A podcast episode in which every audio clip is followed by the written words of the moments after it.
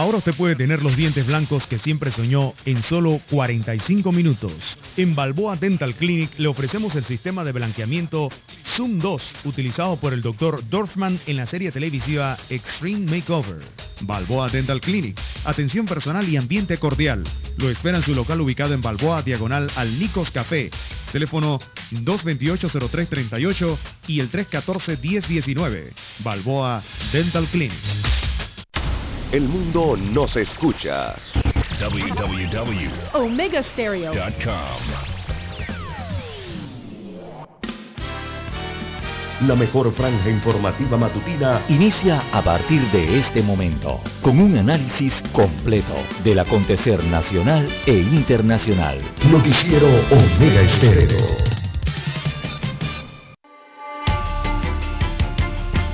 A continuación, los titulares con los hechos que son noticias hoy.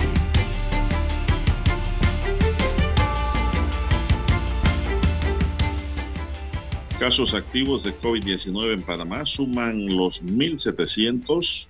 Se reporta un nuevo fallecimiento. El Ejecutivo sanciona ley que norma el patrimonio histórico de la provincia de Colón. El proceso de recuperación económica en Panamá va por buen camino, asegura el presidente Cortizo. También tenemos para hoy,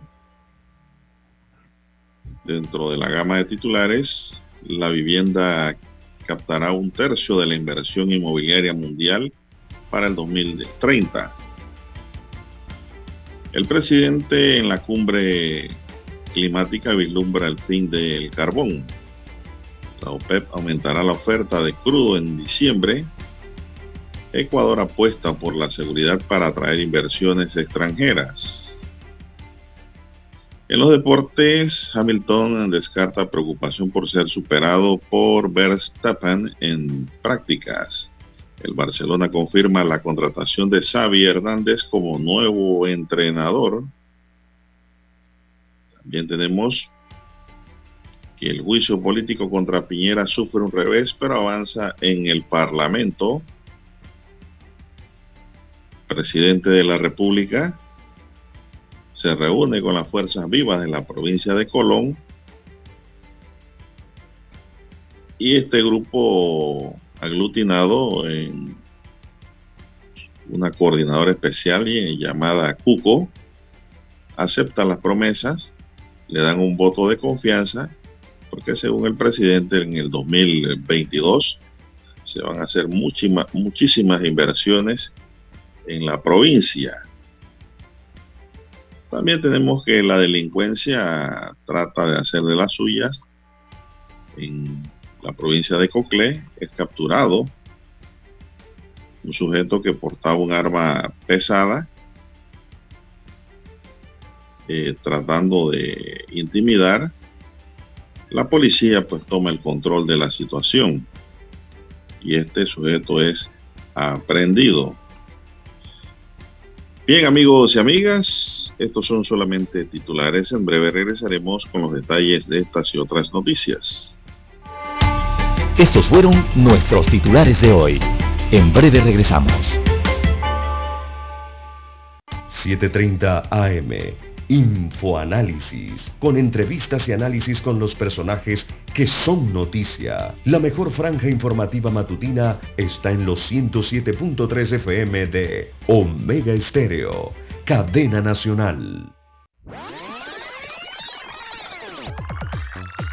Omega Stereo tiene una nueva app. Descárgala en Play Store y App Store totalmente gratis. Escucha Omega Stereo las 24 horas donde estés con nuestra nueva app.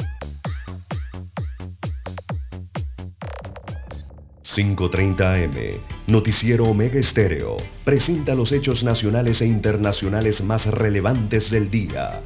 La mejor franja informativa matutina está en los 107.3 FM de Omega Estéreo, cadena nacional.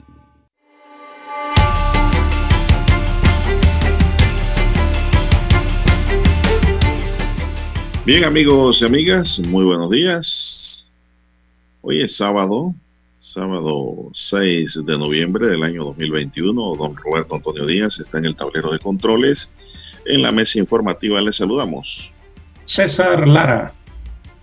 Y un servidor Juan de Dios Hernández Sanur para presentarle las noticias, los comentarios y los análisis de lo que pasa en Panamá y el mundo en dos horas de información, iniciando la jornada como todos los días con fe y devoción agradeciendo a Dios Todopoderoso por esa oportunidad que nos brinda de poder compartir una nueva mañana y de esta forma llegar hacia sus hogares, acompañarles en sus vehículos, en sus puestos de trabajo y donde quiera que usted se encuentre a esta hora de la madrugada. Pedimos para todos salud, divino tesoro, seguridad y protección, sabiduría y mucha fe. Mi línea directa de comunicación es el WhatsApp doble seis catorce catorce cuarenta y cinco. Allí me pueden escribir en mi línea directa de WhatsApp para cualquier información que nos quiera enviar, interactuar. Estamos allí pues atendiendo sus escritos. Don César Lara está en el Twitter. Lara, ¿cuál es su cuenta?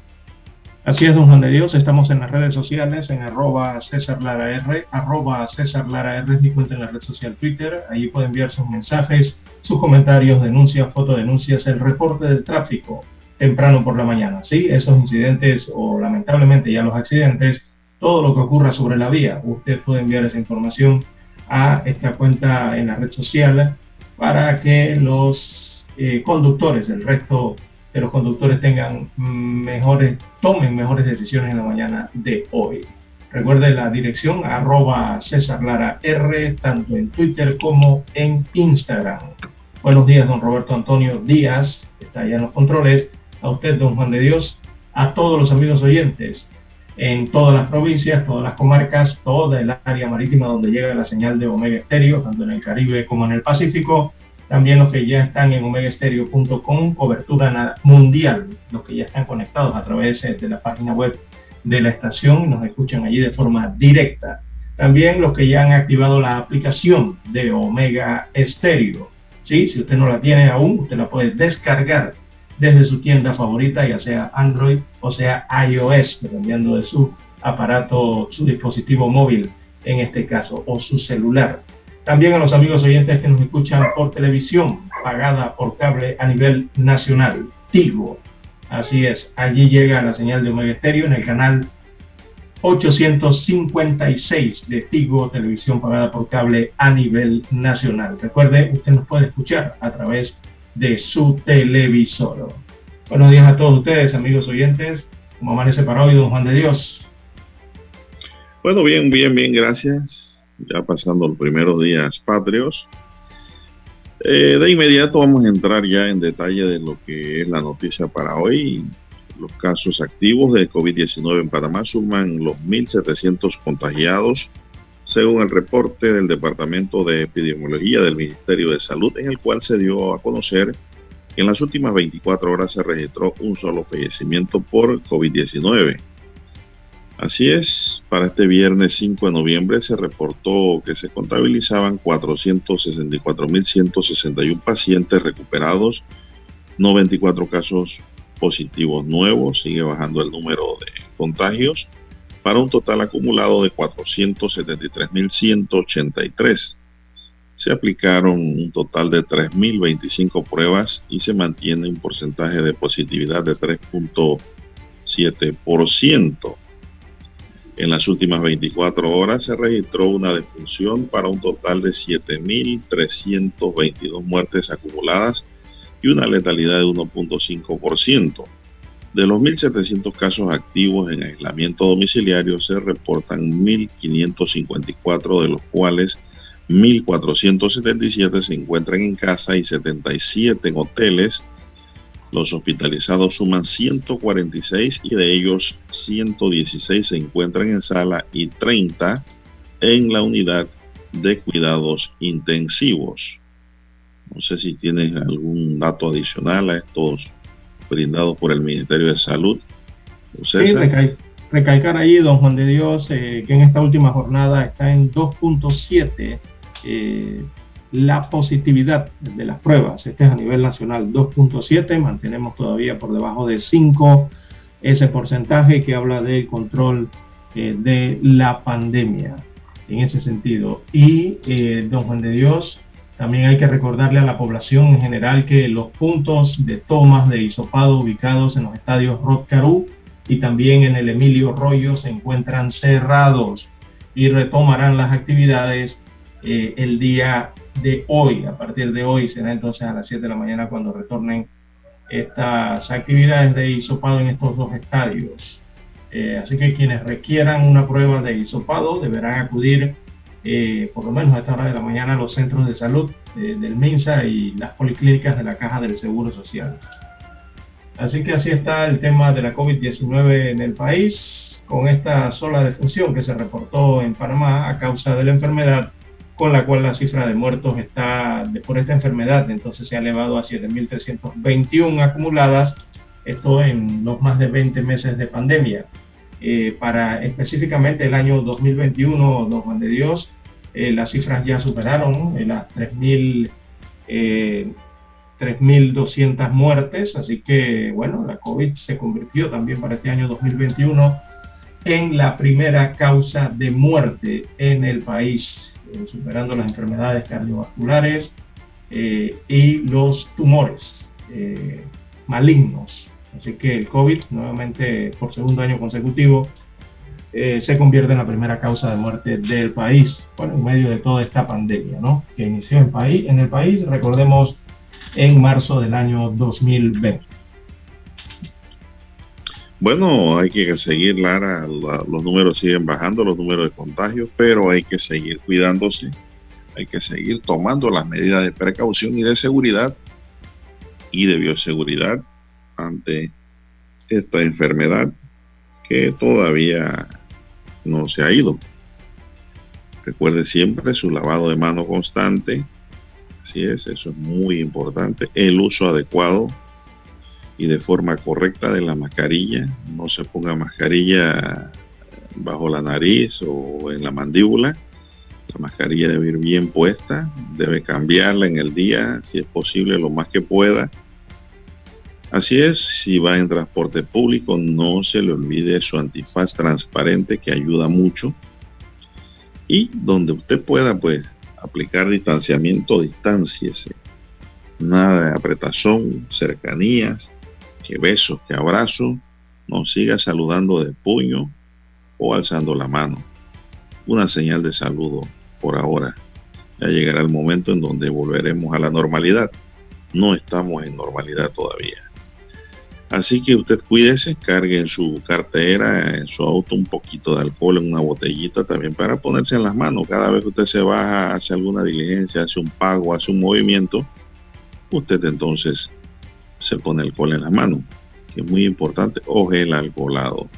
Eh, estas medidas no hay que olvidarse de ellas, hay que mantenerlas y más sobre todo ahora en, feria, en fiestas patrias que se dan ciertas aglomeraciones, ciertas visitas de familiares que están en Panamá, ¿verdad? Y que viajan hacia el interior o viceversa.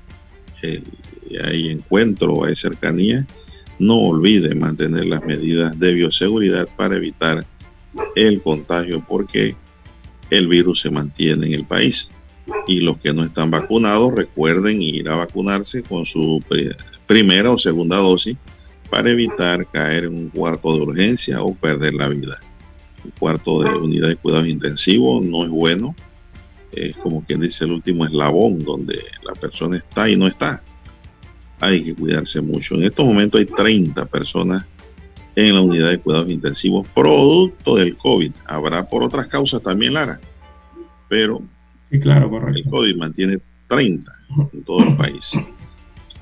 Bueno, hay que, hay que estar eh, pendiente de estas medidas, don Juan de Dios, y no bajar la guardia, como usted bien señala. Eh, recordemos lo que está ocurriendo en Europa, en Europa ya hay países, vimos lo de Rusia, estamos viendo lo que está pasando en Alemania, que ha registrado el máximo diario de nuevos contagios eh, en toda la pandemia. La OMS ya ha hecho advertencias a Europa de la situación en que se encuentra. Mire usted, eh, para que tengamos conocimiento de lo que está ocurriendo en el mundo ¿no? respecto a esta enfermedad, eh, la Organización Mundial de la Salud le ha advertido a Europa que está en punto crítico, así les dijeron, están en punto crítico eh, de la pandemia y eh, les han pedido a las autoridades sanitarias de los diferentes países europeos aplicar nuevas medidas frente a esta enfermedad del COVID-19. Eso es para que tengamos conocimiento de, cómo se va eh, desarrollando la pandemia. Recordemos que esto eh, parece como una montaña rusa, ¿no? En algunos puntos del planeta eh, vemos que la pandemia no cede o, o, vuelve a tener oleadas y en otras partes del planeta no, en otras partes desciende esa intensidad, ¿no? Así que hay que tener mucho cuidado al respecto y eso se hace manteniendo las medidas de seguridad y no olvidándonos que allí está ese enemigo mortal. Muy bien. Entonces, don Roberto, si hay una pausa, nos vamos. Sí, vamos a una pausa y volvemos.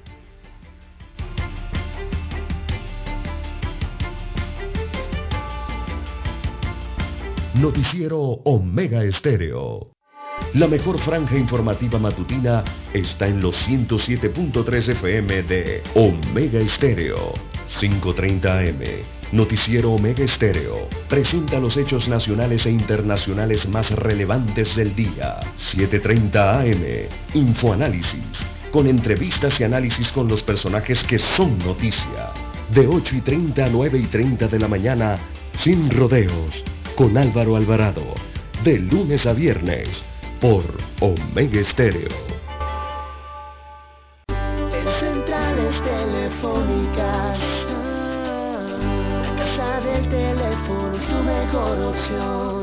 Te asesoramos y ofrecemos buena atención.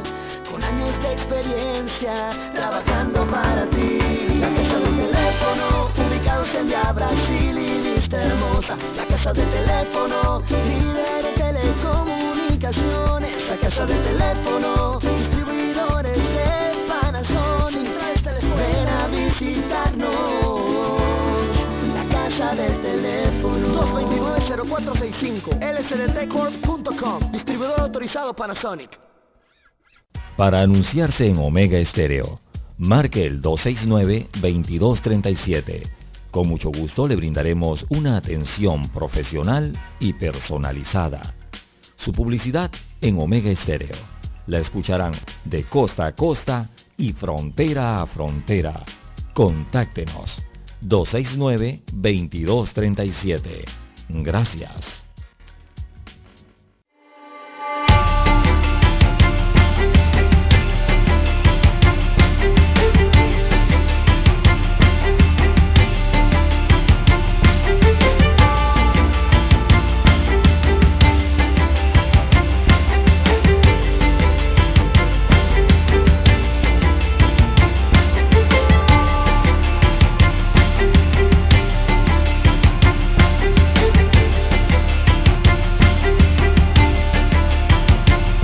Bien, continuamos, señoras y señores.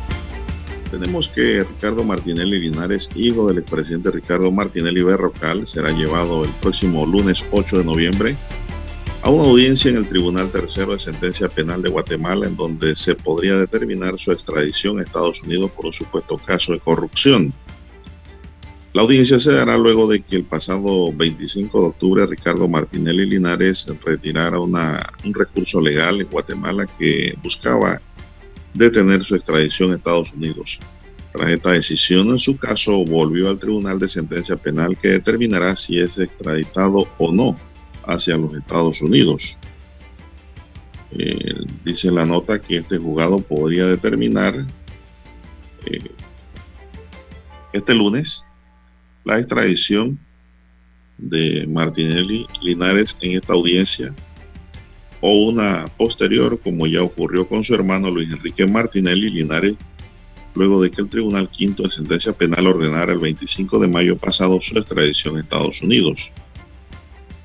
Desde Guatemala también se conoció además que personal de la Embajada de Estados Unidos en ese país habría llegado al centro penitenciario donde se encuentra Enrique Martinelli, Linares para tomarle la fotografía y tramitar el pasaporte para proceder a su extradición a Nueva York según dio a conocer en su cuenta de Twitter el periodista de Guatemala Sergio Osegueda.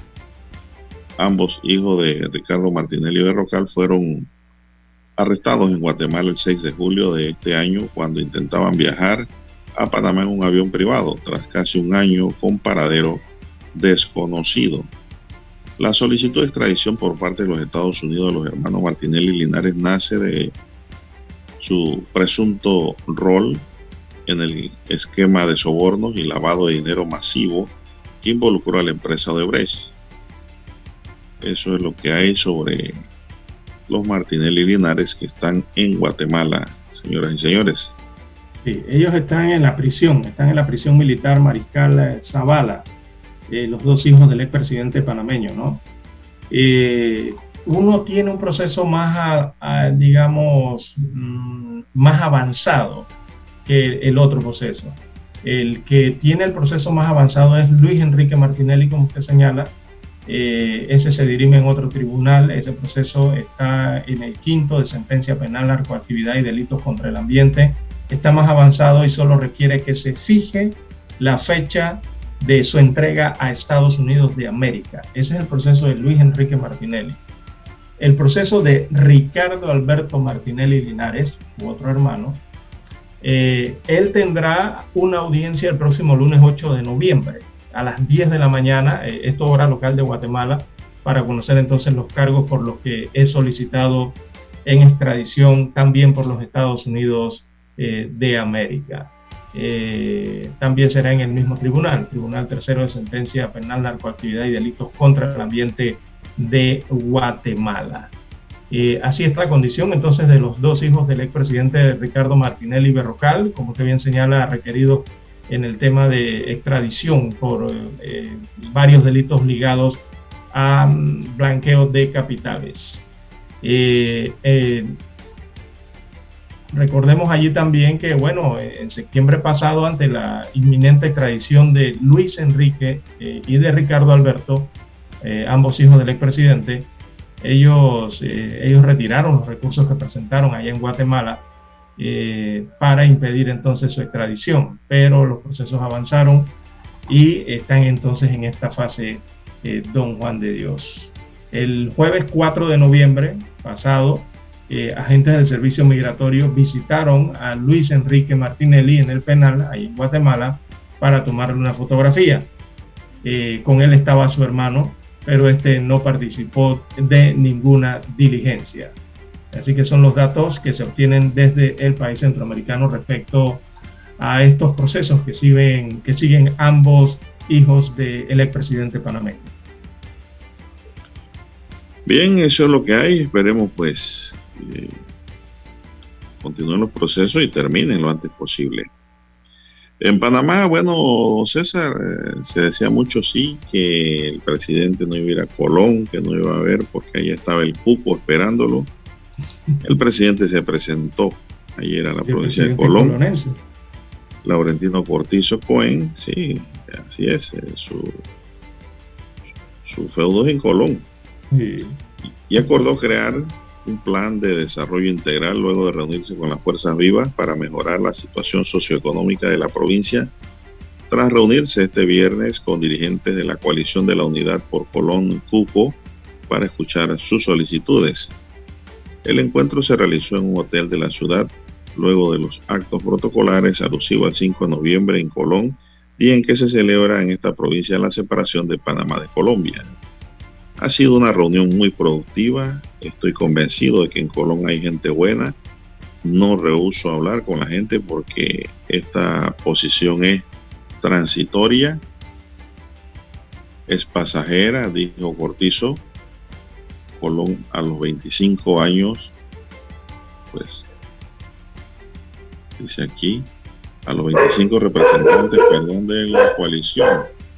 Agrega la nota que durante la reunión el presidente Cortizo Cohen anunció que en enero del próximo año se dará inicio a la construcción del nuevo hospital Manuel Amador Guerrero y dio instrucciones a la administración de la Caja de Seguro Social para mejorar las condiciones del actual hospital del mismo nombre. Informa además que en 2022 debe iniciar la construcción de un nuevo policentro de salud en la comunidad de Alto de los Lagos en la provincia de Colón como proyectos a desarrollar. El mandatario les comunicó a los dirigentes de Colón que la construcción del nuevo estadio de béisbol Roberto Mariano Gula debe estar lista en 2023. De igual forma están programados las mejoras en el estadio Jaime Vélez y Armando Deli Valdés. Lo que tenga que hacer como presidente para impulsar, mejorar la calidad de vida de Colón, lo voy a hacer. No estoy aquí para echarle cuento a ustedes, precisó Cortizo ante los dirigentes.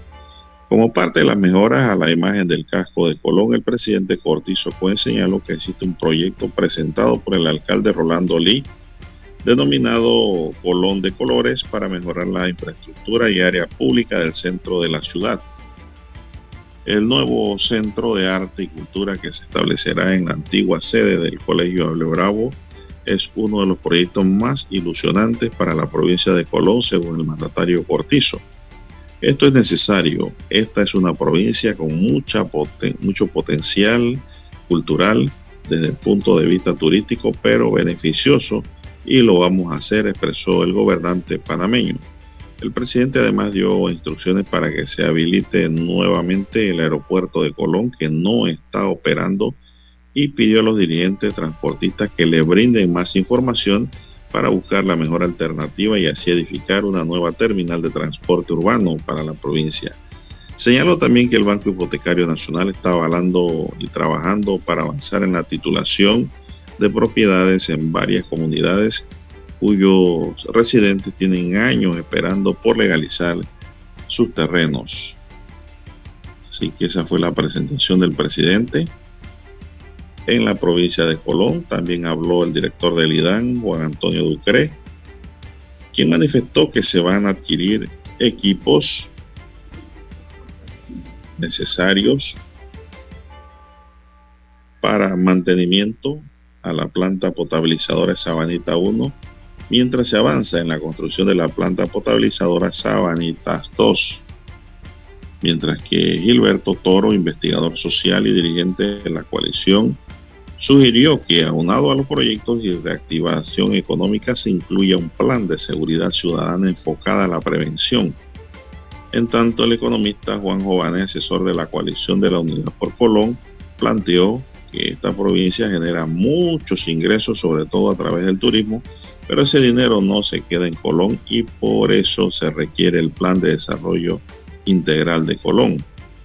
El ministro de Obras Públicas, Rafael Sabonge, también participó en la reunión y mencionó que hay más de seis proyectos de mejoramiento y construcción de nuevas carreteras para la provincia cuyo objetivo es agilizar el tráfico vehicular en la provincia entre los que destacan la rehabilitación de calles en el mismo centro de Colón y el corredor del Caribe que conecta Quebrada Ancha con la comunidad de María Chiquita. Eso es lo que ha dicho el ministro de Obras Públicas, ingeniero Sabonge. Tanto el presidente Cortizo como el presidente de la Cámara de Comercio, Gilberto Mena, coincidieron en que todas estas obras traerán más empleos e impulsarán obras y otras actividades comerciales, ayudando a la reactivación económica en la provincia. Otro tema tratado fue impulsar el proyecto de ley que busca extender el área de Colón Puerto Libre hasta la comunidad de Cuatro Altos y otro proyecto de ley de equiparación de la zona libre. Edgardo Boitier, en representación del movimiento Cuco, agradeció la oportunidad que les ofreció el presidente Cortizo de tener en primer, este primer acercamiento para escuchar sus propuestas que buscan mejorar la situación de esta provincia caribeña, don César. Así que el presidente pues, es un despliegue de promesas ante los colonenses para el próximo año. Así es. Bueno, ellos acordaron en esa reunión reunirse nuevamente. Esta fue la primera reunión. Se van a reunir por segunda vez el próximo 11 de noviembre. En la próxima semana se estarán reuniendo nuevamente para seguir el análisis de esos temas sociales y esos temas económicos que usted ha detallado, don Juan de Dios. Y bueno, salta a relucir aquí nuevamente el tema de los hospitales, la problemática que tiene la República de Panamá para poder construir o terminar hospitales en el país, don Juan de Dios. este hospital Amador, Manuel Amador Guerrero está dentro del grupo de los hospitales que no han sido entregados desde hace más de una década. O sea, este hospital lo llevan desde el 2001. Comenzó la construcción de este hospital, don Juan de Dios. Estamos en el 2021 y todavía no han terminado. Ese hospital arrancó eh, bajo una licitación. La licitación en ese año fue de 110 millones de dólares para la construcción del hospital. Y no ha sido entregado, no está ni en el 50% todavía. Y adivine que durante todos estos años, don Juan de Dios, el Estado eh, ha tenido que pagar adendas a ese contrato. Y ya ese contrato va por 173 millones de dólares. Una licitación que fue por 110 millones de dólares se ha convertido hasta el momento en 173 millones de dólares a punta de adendas, don Juan de Dios. Yo creo que Panamá va a tener que hacer un análisis, esto es con la Asamblea Nacional o, con el tema del Ministerio de Economía y Finanzas o la Contraloría, van a tener que analizar en Panamá cómo prohibir las adendas en los contratos de licitación. Eh, porque aquí en los últimos años lo que hemos visto es que aquí se hacen licitaciones, don Juan de Dios, y lo que hay es adenda tras adenda, que encarecen aún más los proyectos y eh, terminan costándole muchos más millones de dólares a los panameños, en este caso proyectos sin terminar. Ese es un problema permanente, don César de que se licita por un precio y luego se van aumentando a través de adenda. Vamos a hacer una pequeña pausa para escuchar nuestro himno nacional.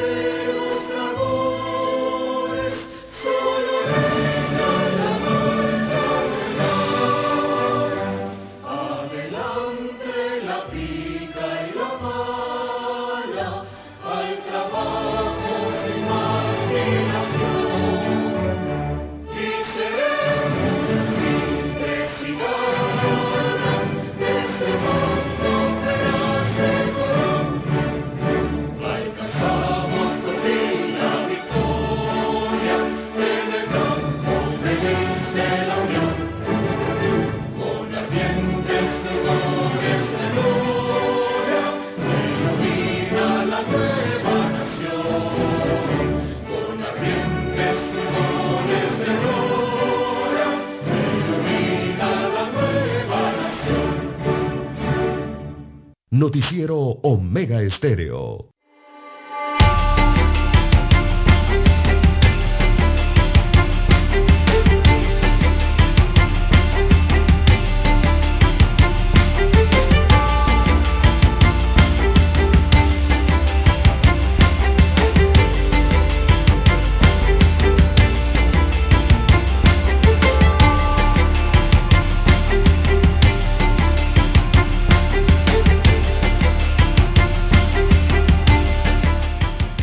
Bien, continuamos, señoras y señores. Son las seis, cinco minutos. Buenos días, Panamá. Están en sintonía de Omega Estéreo, cadena nacional, con su noticiero, el primero con las últimas, un noticiero diferente, con la noticia comentada para gente pensante, gente inteligente. Bien, en la siguiente nota tenemos que el Ministerio Público informó que tras la detención de una mujer de origen mexicano en el aeropuerto de Tocumen, la Fiscalía Superior de Asuntos Internacionales, en acto de audiencia realizado el 3 de noviembre, logró que la ciudadana se acogiera a un proceso simplificado de extradición hacia los Estados Unidos. La Fiscalía Superior de Asuntos Internacionales, representada por el fiscal Agustín Almario Castillo, logró que la ciudadana mexicana se acogiera a un proceso simplificado de extradición después que el Tribunal Superior de Apelaciones de Panamá legalizara su aprehensión y dispusiera su detención provisional. De acuerdo con el Ministerio Público, el requerimiento de esta ciudadana por parte de un tribunal de los Estados Unidos en el distrito este de Missouri es por su presunta vinculación a una organización criminal de blanqueo de capitales producto del narcotráfico en México y a nivel internacional. La requerida supuestamente desarrollaba sus actividades de delincuencial bajo la dirección de un grupo de blanqueo de capitales de un cartel mexicano, destaca la nota. Así que pues, esto fue rápido. Si hubiese esperado todos los procesos, pasa lo mismo que está pasando en Guatemala. No se puede extraditar hasta que no se agoten todos los recursos que la ley le permite al extraditable. Aquí no, la mexicana aquí dijo voy a Estados Unidos, voy a enfrentar esto de una vez. Y permitió la simplificación de su proceso en Panamá y ya debe estar en Missouri, Estados Unidos en estos momentos. Bueno, así están las cosas, don César. Bien. Bueno, Juan de Dios, en más informaciones para la mañana de hoy, las 6-7, 6-7 minutos de la mañana en todo el territorio nacional. Eh, nosotros nos encontramos en Juan de Dios en el, en el centro geográfico de la República de Panamá. Estamos en el distrito de Penonomea, que es la provincia de Coclé, en la unidad remoto. Y eh, don Juan de Dios, el día de ayer, acá en la provincia se presentó una fuerte balacera en el el corregimiento de Penonomé, en la provincia del distrito del mismo nombre, ¿no? Así que esto se registró ayer, esta fuerte balacera. Eh, un sujeto intentó huir y fue capturado. Y fue capturado, adivine con qué. Con una ametralladora AK-47 y un arma de 9 milímetros con la que hizo varias detonaciones en un conocido centro comercial acá en la ciudad de Penonomé. Eh, este centro comercial, eh, eh, recordemos, fue el centro comercial Iguana Mall, aquí ubicado en Penonomé, en ese confuso, incidente que se registró la tarde de este viernes, en que los testigos que estuvieron allí, estaban muy concurridos todos estos centros comerciales a lo largo de la vía panamericana, eh, hablan de varias detonaciones eh, de un sujeto y las unidades de la Policía Nacional, sobre todo la Policía Motorizada, los linces, eh, que le dieron captura a este hombre que fue herido en una pierna en su intento de huir. La, la, Policía Motorizada entonces capturó a lo que conocemos en Panamá como los a este gatillero y tenía un arma AK-47 y una pistola de 9 milímetros. Eh, las, las, investigaciones o los agentes de la Policía Nacional o la DIJ eh, aún no han dado una versión más amplia de los hechos de lo ocurrido ayer, pero al parecer se trató de una persecución que inició en el área eh, de Vía Hernández, a unos 10 minutos de la ciudad de Penonomé. Esto queda en dirección, en Penonomé en dirección hacia el interior, ¿no? hacia, hacia, hacia Veraguas, en la carretera panamericana. Y eh, eh, siguió esa persecución hasta este centro comercial y de allí fue donde se dieron las detonaciones, este tableteo que yo creo que yo nunca se había escuchado un tableteo de un arma como esta o de este grueso calibre en Penonomé, eh, lo cual asustó mucho porque recordemos que allí donde están ubicados estos centros comerciales, la parte frontal eh, son barriadas, hay una gran cantidad de barriadas y se escuchó en el ambiente. Entonces esos tiros de ametralladora AK-47. el sujeto a bordo de un auto sedán logró entrar en el área comercial en donde fue interceptado por los linces y se dio este intercambio de disparos. Él trató de huir eh, hacia el aeropuerto doméstico de Penonomé, donde está ubicadas las instalaciones del aeropuerto y el cuerpo de bomberos ahí en Penonomé. Y allí se le dio entonces captura, luego de haberlo herido en, ese proceso de, intento de escape. Eh, la Policía Nacional, eh, los agentes entonces hicieron sus maniobras protocolares allí y lograron capturarlo. Fue llevado al hospital Aquilino Tejera de Penonomé y posteriormente entonces se hacen las diligencias que tienen que ver con esta situación. Esto ocurrió ayer por la tarde, plena bueno, Lara, pero a luz del día de Juan de Dios en Penonomé, en un centro comercial. Pero digo, ¿qué, qué, qué iba a hacer con esa arma? ¿Qué intentó? ¿Intentó hacer algún asalto? ¿Iba a asaltar o qué? No, eh, parece que no era un asalto, era eh, una otra situación que se había registrado en otro sector de la vía panamericana a la altura de Peronomé y eh, en, esa, en ese hecho, ¿no? esa, esa persecución parece entre, entre sujetos culminó allí en esta área donde se ubican los centros comerciales. Allí la policía se percató de la situación y entonces procedieron y se dieron los disparos tanto de, más bien los disparos del sujeto hacia la Policía Nacional. Fue lo que ocurrió ayer en la tarde acá en Penonomé. Bueno, y hablando de armas pesadas, un extranjero que mantenía varias armas de fuego, droga, municiones en su residencia fue capturado en calle Tercera Monteoscuro en San Miguelito. La Policía Nacional informó que mediante acciones operativas en conjunto con la Fiscalía de Drogas se logró dar con la aprehensión de este ciudadano que en las próximas horas será llevado al juez de garantía.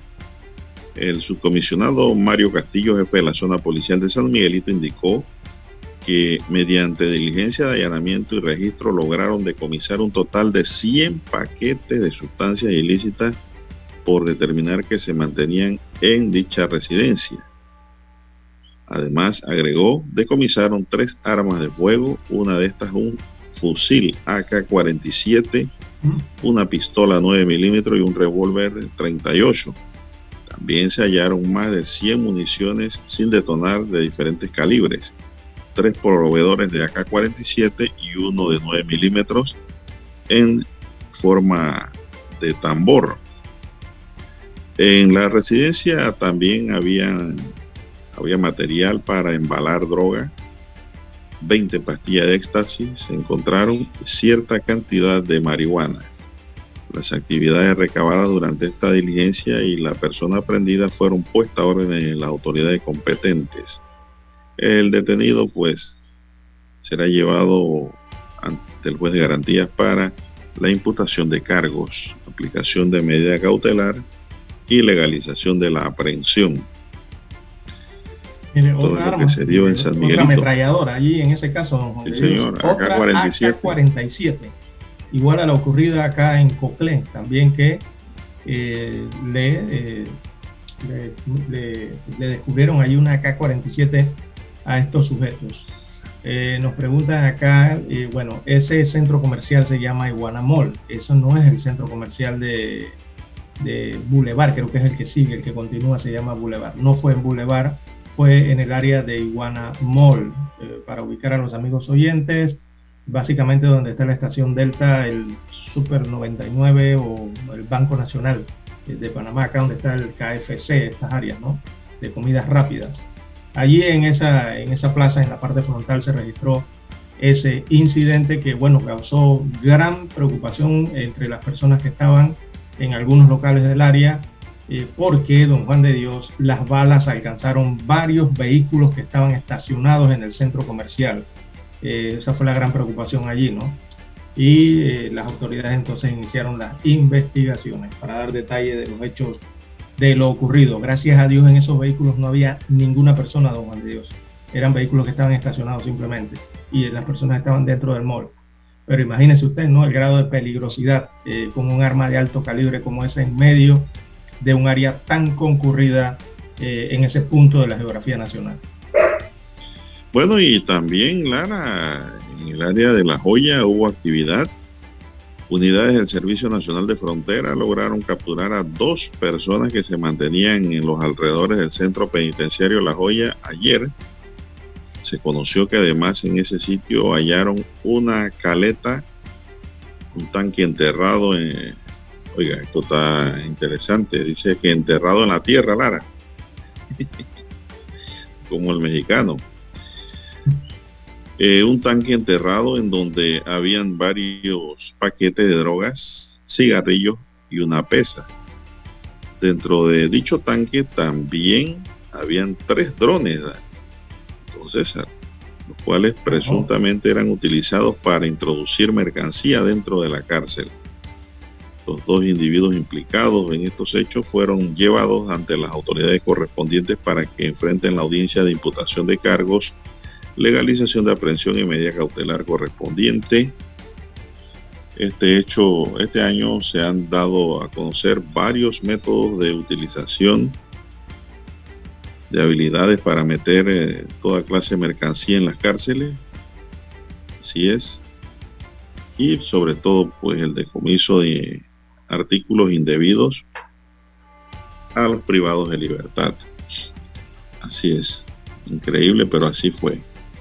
Tenían sus equipos pues, ahí cerquitita escondidos, Lara, en unos tanques y la mercancía. Bueno, ¿en qué momento entra esa mercancía, don César? Es lo que hay que preguntarse. Es un dron. Si los detenidos están en sus celdas, ¿quién recibe el dron en la pregunta? Exactamente, esos drones caen en el patio, en los techos del centro penitenciario. Dejan la mercancía y eh, regresan. desaparecen allí o tienen algún eh, sistema especial de estos para eh, soltar objetos desde el aire. Caen y regresan. Así es. Que se ha llegado con eso, ¿no? Esa es la gran pregunta. ¿O, será que el dron funciona cuando le dan patio al detenido que está esperando la mercancía? ¿Y qué pasó con los custodios y los atalayares? la pregunta es esa. Si esos muchachos cuando le dan patio para que salgan al solo a jugar pelota, la seguridad está en el área. Exacto. Los custodios y la policía están mirando hay unos puestos elevados, así, varios pisos, varios metros de altura, ¿no? No, por ahí. y ahí están caminando entre ellos, Lara. Caminando entre ellos y allí no hay problema. Ahí uno puede caminar entre ellos. Los abogados cuando entramos a las cárceles, caminamos entre esos grupos y no hay nada fuera de lo común. Pasamos por allí y así mismo están los policías y la seguridad viendo todos los movimientos, por eso yo digo y hago la pregunta, ¿en qué momento ese dron puede entrar y dejar la mercancía? Y la pregunta importante es, ¿quién la recibe allá adentro?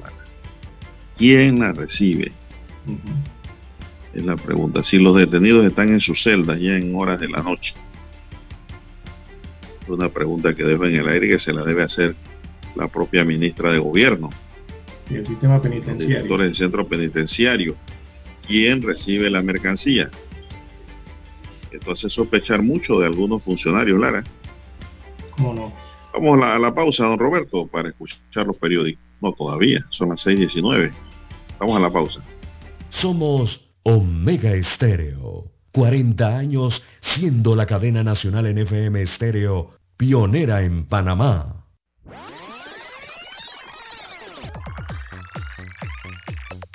Omega Stereo tiene una nueva app. Descárgala en Play Store y App Store totalmente gratis. Escucha Omega Stereo las 24 horas donde estés con nuestra aplicación 100% renovada. Desde Washington, vía satélite, presentamos Ciencia y Tecnología.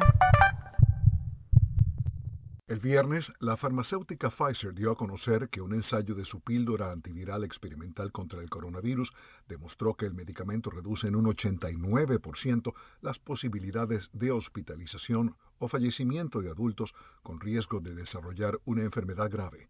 Los resultados parecen superar a los observados con la píldora Molnupiravir de Merck y compañía, que el mes pasado demostró reduce a la mitad esa probabilidad. Expertos en enfermedades infecciosas enfatizan que prevenir el COVID-19 mediante el uso generalizado de vacunas continúa siendo la mejor manera de controlar la pandemia, pero que solo el 58% de los estadounidenses están completamente vacunados y el acceso en muchas partes del mundo es limitado. Pfizer tiene previsto enviar los resultados del ensayo provisional de su píldora, que se administra en combinación con un antiviral llamado Ritonavir, a la Administración de Drogas y Alimentos de Estados Unidos como parte de una solicitud de uso de emergencia. La compañía dijo que espera fabricar al menos 50 millones de ciclos del tratamiento oral para fines de 2022. El tratamiento combinado, que tendrá la marca Paxlovid, consta de tres píldoras administradas dos veces al día. Alejandro Escalona, Voz de América, Washington. Desde Washington, vía satélite, hemos presentado Ciencia y tecnología. Problemas de tierra, accidentes graves, reclamos a aseguradoras, incumplimientos de contratos, reclamos de herencias, todo asunto civil y penal, consulte al 6614-1445. Ahora contamos con el servicio de asesoría, confección de pliegos de cargos, impugnación y defensa en materia de contrataciones públicas. 6614-1445. Licenciados Juan de Dios Hernández Sanjur y Belkis Hernández Díaz. La mejor franja informativa matutina está en los 107.3 FM de Omega Estéreo. 5.30 AM. Noticiero Omega Estéreo. Presenta los hechos nacionales e internacionales más relevantes del día. 7.30 AM. Infoanálisis. Con entrevistas y análisis con los personajes que son noticia. De 8 y 30 a 9 y 30 de la mañana. Sin rodeos. Con Álvaro Alvarado. De lunes a viernes por Omega Estéreo.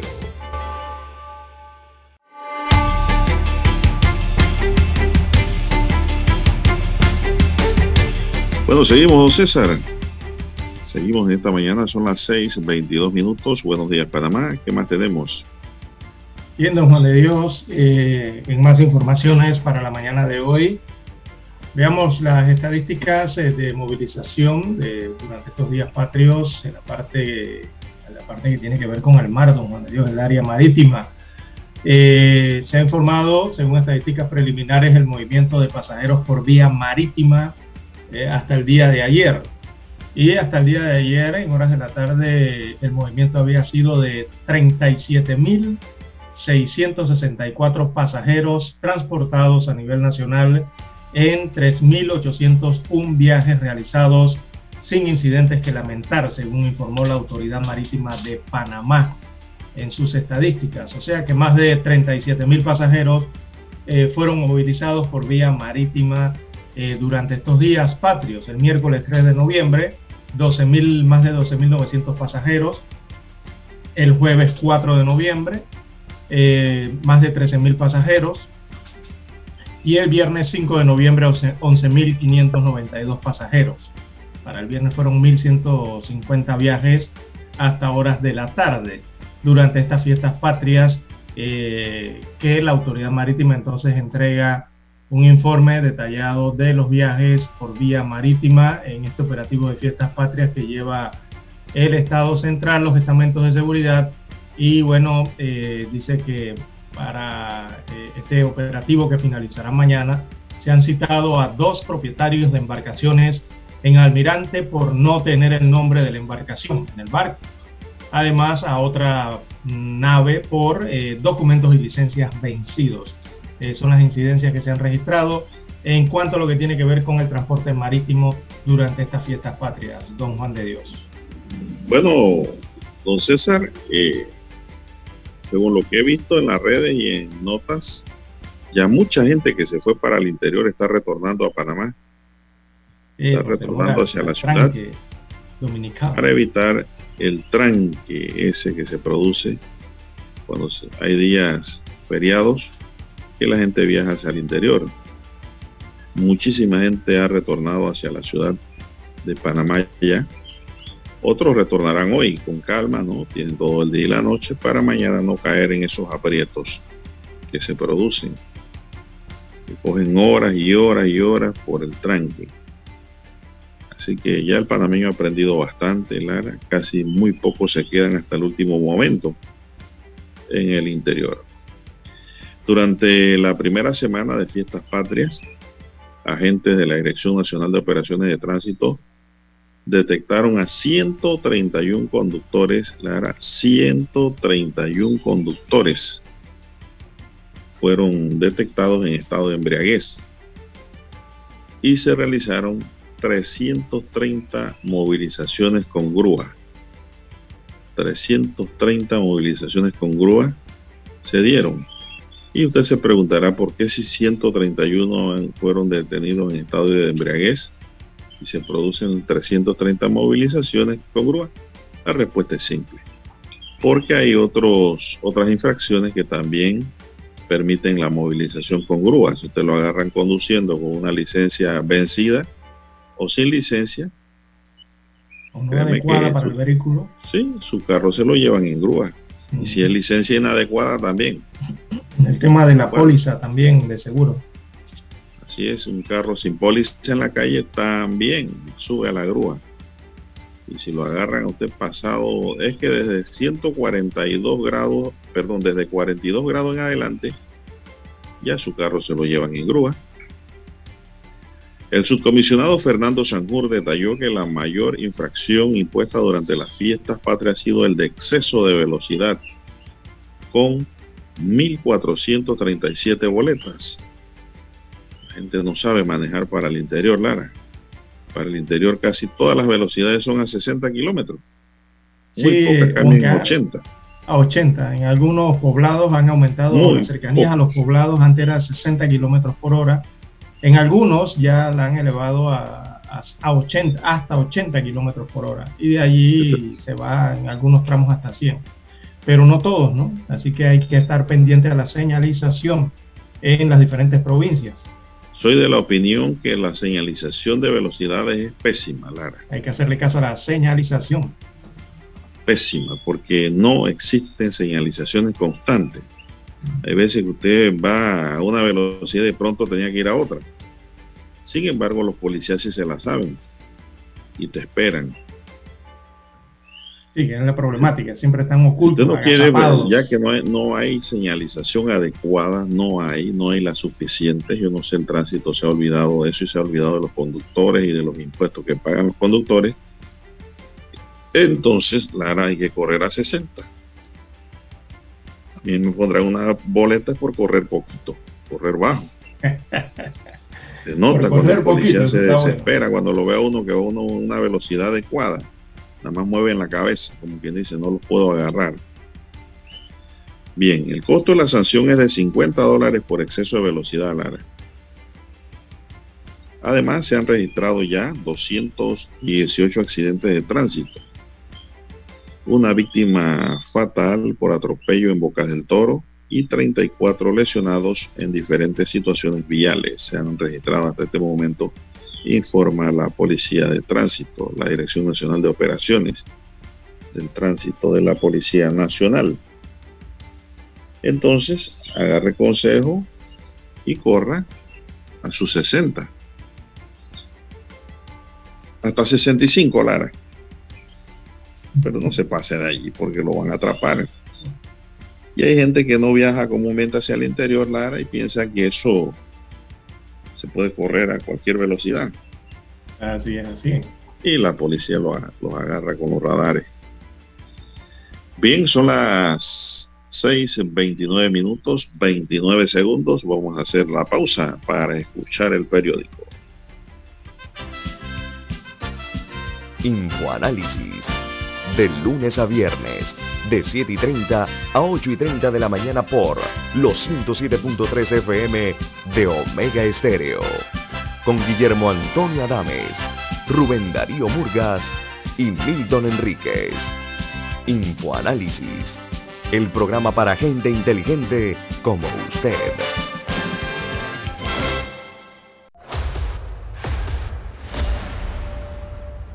Desde los estudios de Omega Estéreo, establecemos contacto vía satélite con la voz de América. Desde Washington, presentamos el reportaje internacional.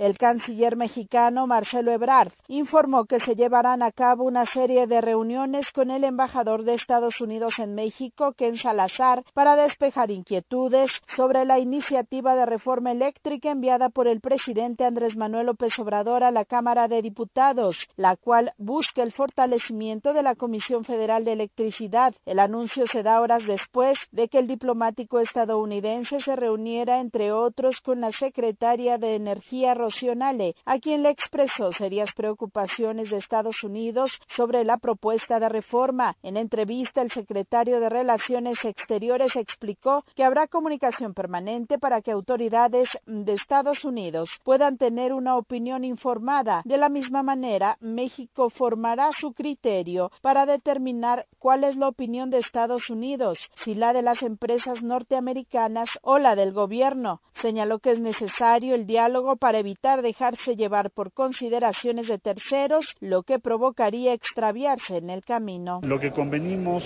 es que antes de que se fije una postura que no tenga la información del gobierno de México, es importante escuchar cuál, qué es y qué no es la reforma eléctrica. Porque se ha dicho mucho, ¿no? Y hay cosas que dicen, bueno, pues eso no es la reforma eléctrica. Entonces, eh, hubo una primera sesión, va a haber otras, para que en primer lugar el objetivo de esas reuniones es que él tenga claro eh, qué es y qué no es la reforma. Y segundo, escuchar los planteamientos o preocupaciones que le han externado a él las empresas de origen norteamericano para ver cuáles de esos planteamientos son atendibles, son razonables y cuáles carecen de fundamento o tienen solución de otra forma. El diputado Manuel Rodríguez, presidente de la Comisión de Energía, dijo que además de tener trabajos de Parlamento abierto, Habrá encuentros con dueños y directivos de empresas nacionales y extranjeras generadoras de energía eléctrica y si así lo solicita podrían también reunirse con el embajador Ken Salazar. Con todas las empresas que tienen inversiones aquí, de la nacionalidad que sean, americanas, canadienses, italianas, españolas, británicas, francesas, alemanas, rusas, chinas, de donde sean, mexicanas, por supuesto, vamos a dialogar directamente con ellos, los vamos a invitar a reuniones de trabajo específico, como mencioné hace un momento, sin intermediarios, eso será fuera de Parlamento abierto, es una relación de trabajo directa. Sara Pablo, Voz de América, Ciudad de México. Escucharon vía satélite desde Washington el reportaje internacional. Omega Estéreo, 24 horas en FM Estéreo. Problemas de tierra, accidentes graves, reclamos a aseguradoras, incumplimientos de contratos, reclamos de herencias, todo asunto civil y penal, consulte al 6614-1445. Ahora contamos con el servicio de asesoría, confección de pliegos de cargos, impugnación y defensa en materia de contrataciones públicas. 6614-1445. Licenciados Juan de Dios Hernández Sanjur y Belkis Hernández Díaz. Las noticias impresas en tinta sobre papel. Con ustedes. Escuchando el periódico. Los titulares de las primeras planas de los diarios estándares de circulación en Panamá.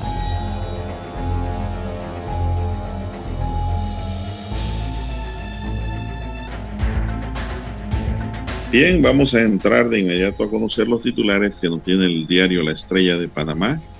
Tenemos que la brecha que generó en el empleo fueron las mujeres en la informalidad. Más titulares, eh, el BID dice congestión cuesta millones de dólares a ciudades latinoamericanas.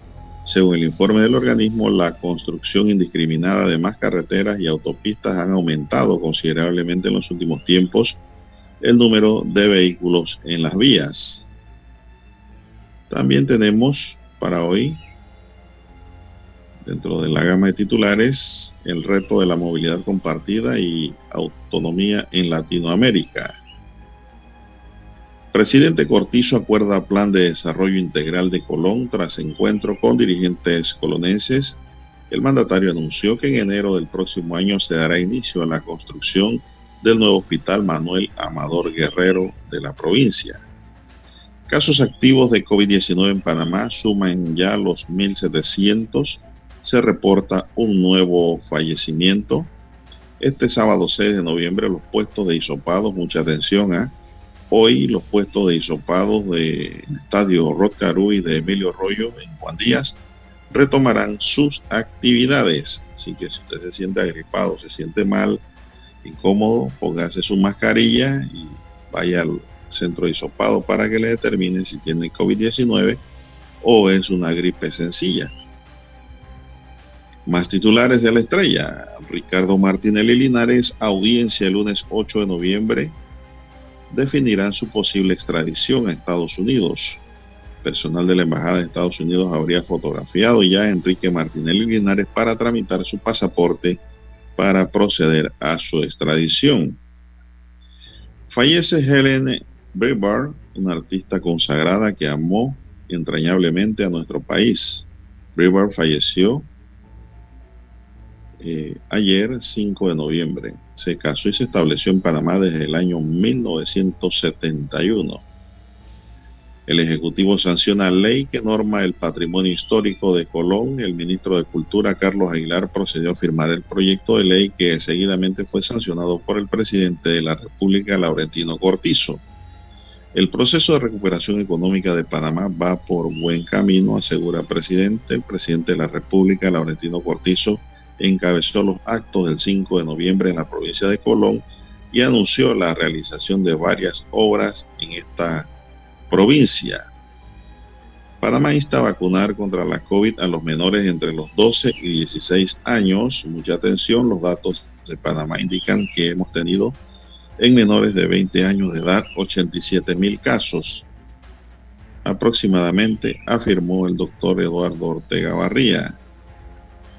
Pacto del Bicentenario cuenta con 187 acuerdos. El documento propone reformas al Código de Trabajo, y priorizar el levantamiento del estado de emergencia, entre otros, para la reactivación económica del país.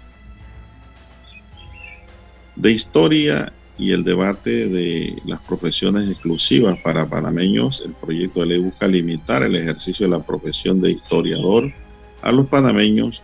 Esto volvió a encender el debate sobre profesionales o profesiones exclusivas y la enseñanza de la historia. ¿Qué le parece?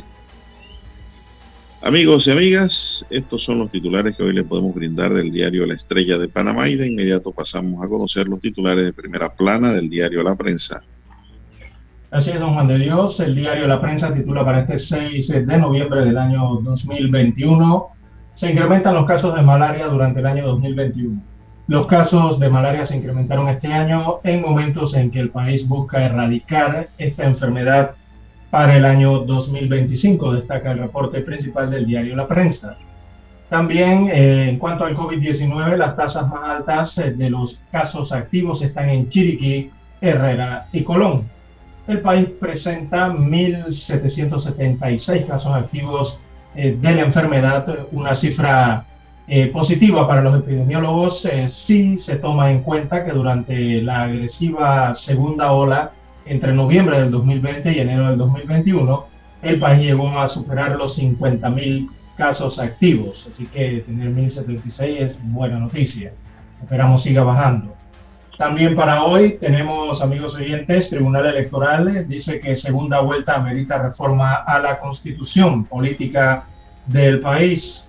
Instaurar eh, una segunda vuelta en el proceso electoral panameño ameritaría una reforma a la constitución política, así lo explicó el magistrado del Tribunal Electoral Eduardo Valdés Escofri. Eh, en más títulos, en Panamá se registran 94 contagios y una defunción por COVID-19 en las últimas 24 horas, según destaca hoy el informe epidemiológico de las autoridades de salud de este viernes 5 de noviembre, que se registran esos 94 casos positivos eh, nuevos de la COVID-19 para un total acumulado de 473.183 eh, casos acumulados. También para hoy, la prensa titula Una mirada al exterior como fuente de crecimiento. Destaca en el reporte de Roberto González Jiménez de la sección de economías del diario La Prensa que luego de una em, fuerte, destaca el reporte que luego de una fuerte contracción sufrida en el año 2020 por las restricciones impuestas para contener la propagación del nuevo coronavirus, el país trata de salir de la crisis eh, económica y tiene perdón, perspectivas de crecimiento elevadas para el 2021 y 2022, aunque se debe tener en cuenta que particularmente este año las cifras están influenciadas por el efecto rebote a partir de una base del 2020 muy baja, señala este reporte de la sección de economías del diario La Prensa. También para hoy, alquiler de tarimas a la altura presidencial.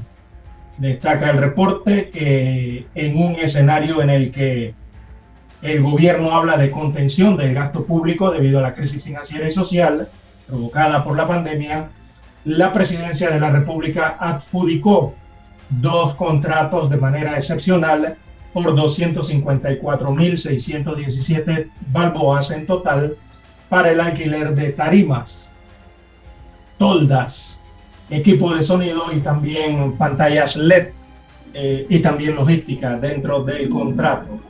Así que un contrato por más de un cuarto de millón de dólares para el alquiler de tarimas y sus equipos. También fallece la diseñadora Hélène Brebard, eh, la mañana de este viernes ocurrió ese suceso, se confirmó el fallecimiento entonces de la diseñadora Brevard, eh, quien se destacó en las eh, pasarelas por resaltar la flora y la fauna panameña. También en los deportes, el Barcelona oficializa el fichaje de Xavi Hernández como entrenador del equipo del Barcelona. Así que el FC Barcelona oficializó la madrugada del sábado la contratación como nuevo entrenador de Xavi Hernández, una leyenda del club catalán llamada entonces a reconstruir un equipo que está en caída libre, según los expertos en los temas eh, deportivos. Bien, y tenemos que en Guatemala, en las internacionales, tienen que ver con Panamá, la prensa indica que Ricardo Martinelli eh, Linares irá a audiencia el 8 de noviembre como parte del proceso de extradición a los Estados Unidos de América. Se trata de uno de los dos, de los dos hijos del expresidente panameño que permanece en la prisión militar Mariscal Zavala. Luis Enrique aguarda únicamente a que la Embajada de Estados Unidos de América en Guatemala indique qué día viajará a Estados Unidos de América. Bien, estos son los títulos que presenta presentan en portada los eh, diarios estándares de circulación nacional. Con ello concluimos la lectura de los principales titulares en Escuchando el Periódico. Hasta aquí, Escuchando el Periódico. Las noticias de primera plana, impresas en tinta sobre papel. Para anunciarse en Omega Estéreo, marque el 269-2237 con mucho gusto le brindaremos una atención profesional y personalizada. Su publicidad en Omega Estéreo. La escucharán de costa a costa y frontera a frontera. Contáctenos 269-2237. Gracias. Omega Estéreo. 40 años de innovación. Desde los estudios de Omega Estéreo, establecemos contacto vía satélite con la voz de América. Desde Washington, presentamos el reportaje internacional.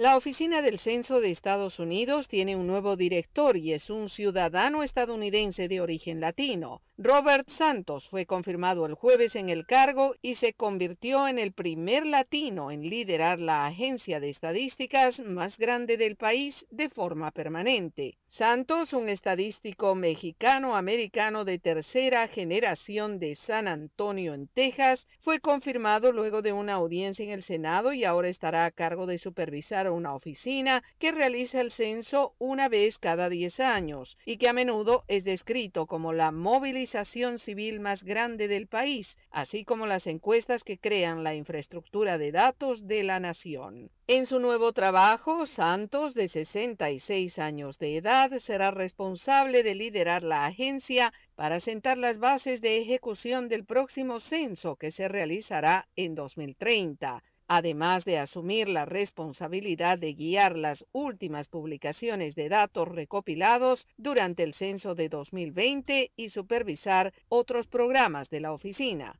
En su audiencia de confirmación, Santos dijo a los senadores que sus pasiones eran las estadísticas y ayudar a la gente, y en su experiencia laboral destacó su trabajo como presidente de la Asociación Estadounidense de Estadística y vicepresidente y metodólogo jefe del Urban Institute. Estas oportunidades que tuve me permitieron creer que debería pagarlo y he tratado de hacerlo todos los días de mi vida, dijo Santos, y añadió textualmente, los datos de la Oficina del Censo nos ayudan a unirnos para formar una unión más perfecta. Aunque este es un cargo político, yo no soy un político, aclaró. El nuevo director hereda una fuerza laboral de la Oficina del Censo que se recupera de la ejecución del recuento de residentes de Estados Unidos, considerado el más difícil que se recuerde recientemente. El censo de 2020 tuvo que responder al desafío de la pandemia, los desastres naturales, los retrasos e incluso intentos de interferencia política por parte de la administración Trump.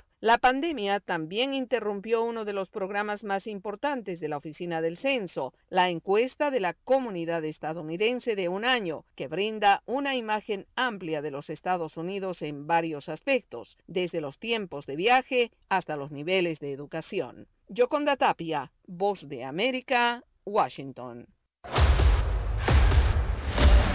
Escucharon vía satélite desde Washington el reportaje internacional. Omega Estéreo, 24 horas en FM Estéreo. Es momento de adentrarnos al mar de la información. Este es el resultado de nuestra navegación por las noticias internacionales más importantes en este momento.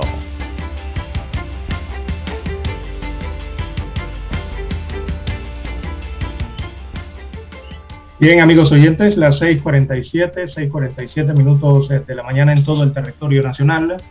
A relieve, de relieve a nivel internacional, eh, observamos, bueno, el continente europeo, don Juan de Dios, amigos oyentes, eh, está, eh, aunque ustedes no lo crean, está experimentando preocupantes alzas de casos de COVID-19 la situación en cada país, eh, están aumentando los contagios, algo que no, no logramos entender en el mundo, pero destacan desde Europa los expertos en temas médicos, entre ellos la, la OMS, que el bajo ritmo de vacunación y la relajación de las medidas de prevención son las principales causas del repunte de contagios en el continente europeo que vuelve a estar en el epicentro, en el epicentro de la pandemia, según esta Organización eh, Mundial de la Salud. Eh, se observa en el mapa de los países que son varias las naciones allí que eh, están experimentando un preocupante aumento en el número de contagios, llegando a registrar cifras récord, cifras récord impensadas para esta altura de la batalla contra el COVID hace algunas semanas, ¿no? Es por ello entonces que los expertos han hecho hincapié en la necesidad de tomar medidas más severas. Eh, ¿Dónde se observa la principal preocupación? En Alemania. Es lo que ha llamado la atención este país donde el viernes, por ejemplo, registró segundo día consecutivo con un máximo diario de nuevos contagios eh, desde, desde lo que se registraba en el comienzo de la pandemia. Y es que estos últimos dos días han registrado más de 37 mil nuevas infecciones ayer registraron 37.120 en las últimas 24 horas, más de 3.000 casos que el día anterior y siguen en aumento.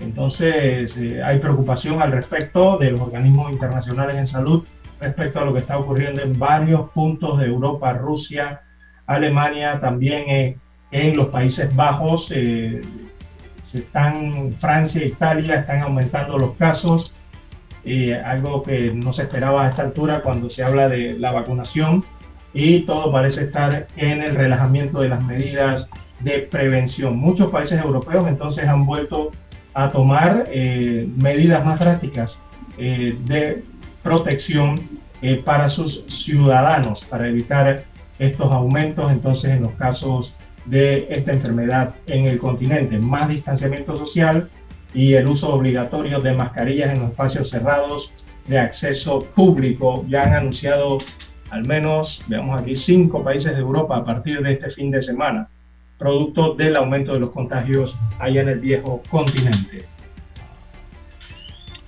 Bien, son las 6.50 minutos. Bueno, y en Colombia se trató de hacer un asalto al estilo Netflix. La policía de Colombia frustró un espectacular robo a un almacén de oro en Medellín, donde una veintena de hombres armados con pistolas y fusiles de asaltos abrieron fuego en plena villa en su intento de llevarse un millón, un millonario botín, más de un millón de dólares, tras lo cual fueron detenidas 11 personas. Esos videos circularon en redes sociales. A eso del mediodía, una banda de delincuentes alcanza a ingresar al establecimiento muy cerca en el residencial barrio del poblado que se dedica al tratamiento de metales preciosos, dijo a la prensa el comandante de la Policía Metropolitana del Valle de, de Aburrá, brigadier general Javier eh, Martín. Según su testimonio, los ladrones entraron con una volqueta y al parecer pretendían hurtar gran cantidad de estos elementos de oro sin embargo, cuando el que vigilaba vio una patrulla de la policía, se asustó y dio la voz de alarma y se formó el corre-corre, se dañó el asalto. Es entonces cuando se inicia un enfrentamiento con armas de fuego en el que resultan levemente heridos dos agentes de seguridad, aseguró López. En videos difundidos en redes sociales se puede ver cómo varios de los atracadores encapuchados y con chalecos antibalas salen del edificio armados con fusiles de asalto de largo alcance y se dan a la fuga en motocicleta, disparando durante la huida a la policía.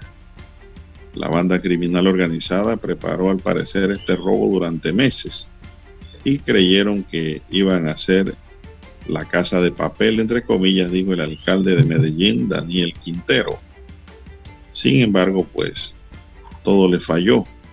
Ya hay 11 capturas de los supuestos asaltantes, tres de ellas realizadas en el lugar de los hechos porque se quedaron a pie, los motorizados se fueron y quedaron corriendo sin moto, porque supuestamente iban en la parte de atrás de las motos para poder huir. El resto, gracias a la pronta actuación de las autoridades, cayeron. Uno de los presuntos ladrones se encuentra recibiendo atención médica en un hospital. Siete de estas personas cuentan con antecedentes judiciales y además la policía les incautó seis pistolas, una subametralladora, la volqueta donde se iban a llevar el oro, seis chalecos antibalas y siete motocicletas. Que este sea un mensaje para todos los criminales que creen que aquí pueden hacer lo de Netflix. No, señores, aseguró el alcalde, quien añadió que pudo haber sido uno de los robos más importantes de la ciudad en muchos años, José César. ¿Usted vio ese asalto por redes sociales?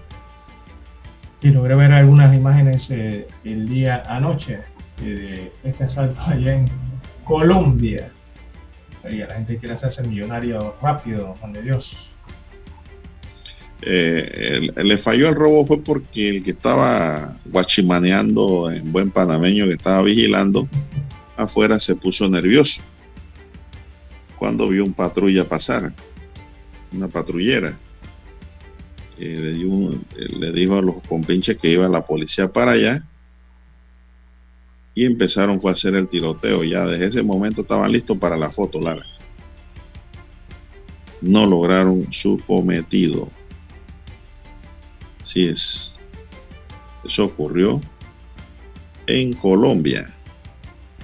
Así es. Bueno, y cerca ya de Colombia también, la hermana nación en Brasil. Bueno, una tragedia ocurrió en Brasil en el mundo del espectáculo.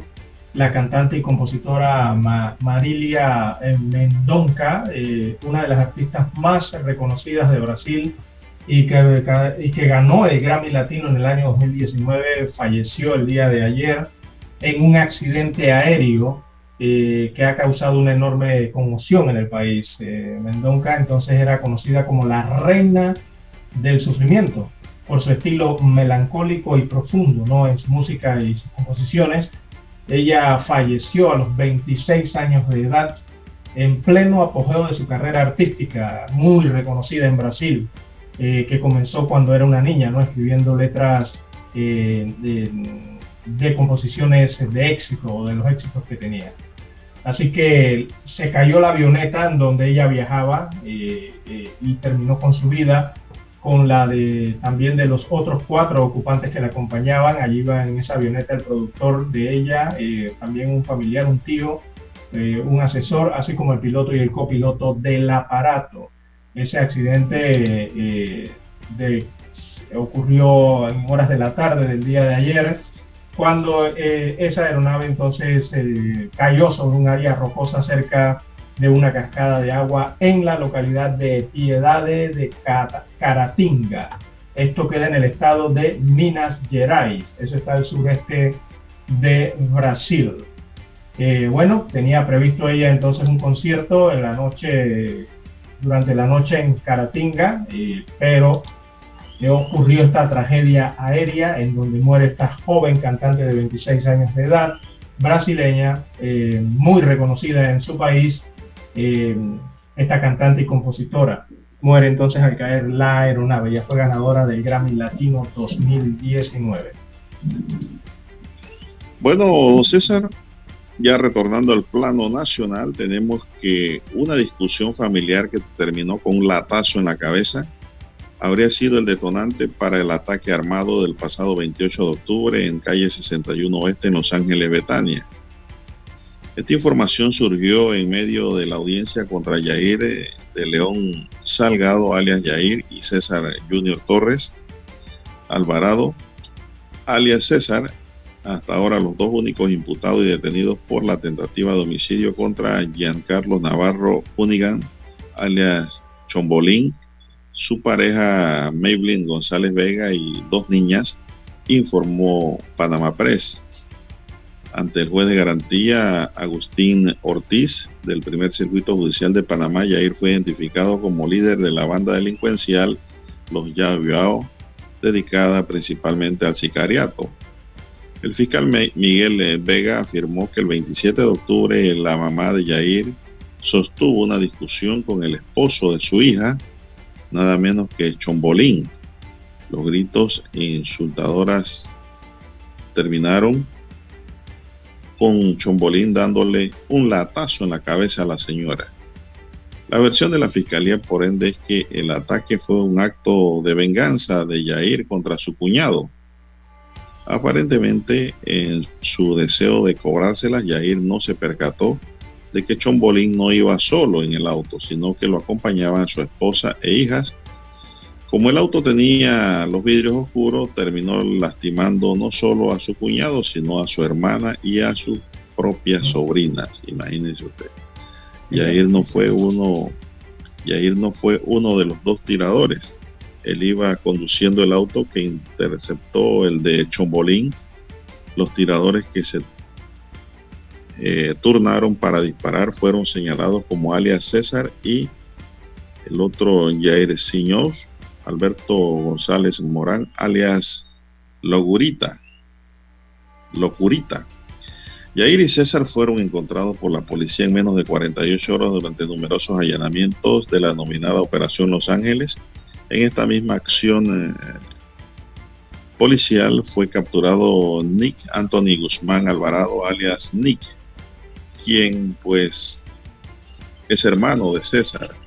Estaba en poder de una pistola calibre 9 milímetros sin serie, un proveedor marca Glow y municiones sin detonar. Las autoridades creen que se usó en el ataque de Betania.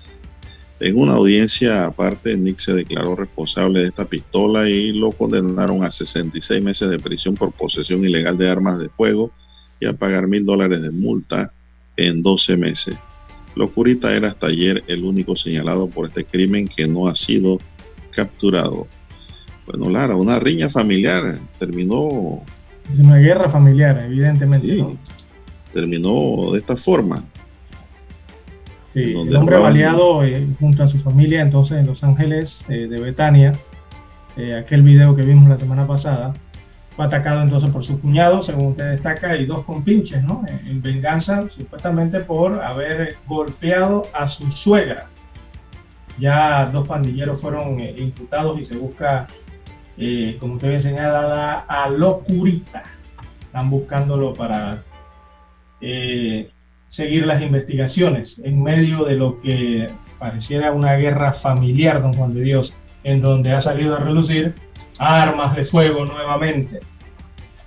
Es lo que yo digo, don Juan de Dios, son mucho más un peligro que una protección en, algunos casos. Y en la venganza el pistolero casi mata a la hermana que iba en el carro. Mire usted, ya su propia sobrina. Increíble. Así, la así se, está dando, se dio la audiencia con esto que le acabo de contar y que nos narró Panamá Press. Bueno, vamos a hacer la pausa, don Roberto, para volver con más del acontecer nacional.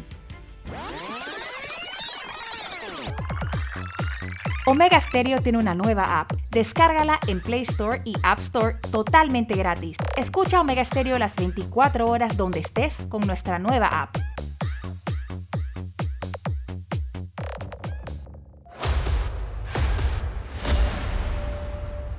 Desde los estudios de Omega Estéreo, establecemos contacto vía satélite con la voz de América.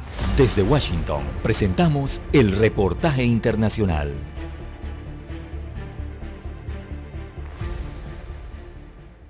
La cantidad de estados de Estados Unidos que exigen la vacuna contra el COVID-19 va en aumento, pero aún así algunos grupos de personas y comunidades están exentos de recibirla. En California, por ejemplo, es posible obtener una exención de la vacuna COVID-19 debido a creencias religiosas bajo ciertos criterios como los que detalla la infectóloga doctora Mónica Gandhi. Hay dos criterios que deben cumplirse.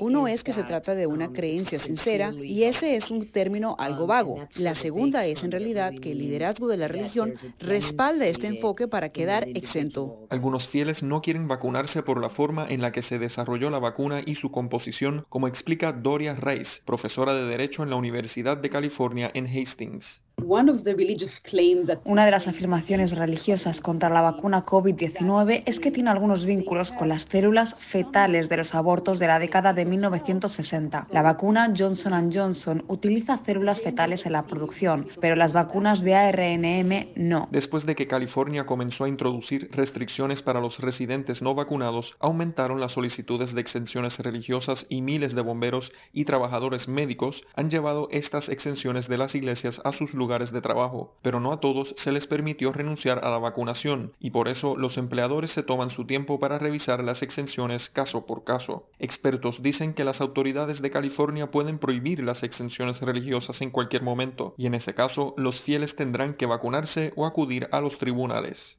John F. Burnett, Voz de América, Washington.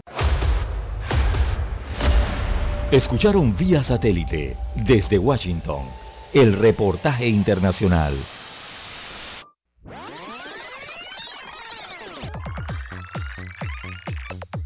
Omega Stereo tiene una nueva app. Descárgala en Play Store y App Store totalmente gratis. Escucha Omega Stereo las 24 horas donde estés con nuestra aplicación 100% renovada. Somos Omega Stereo. 40 años siendo la cadena nacional en FM Stereo, pionera en Panamá.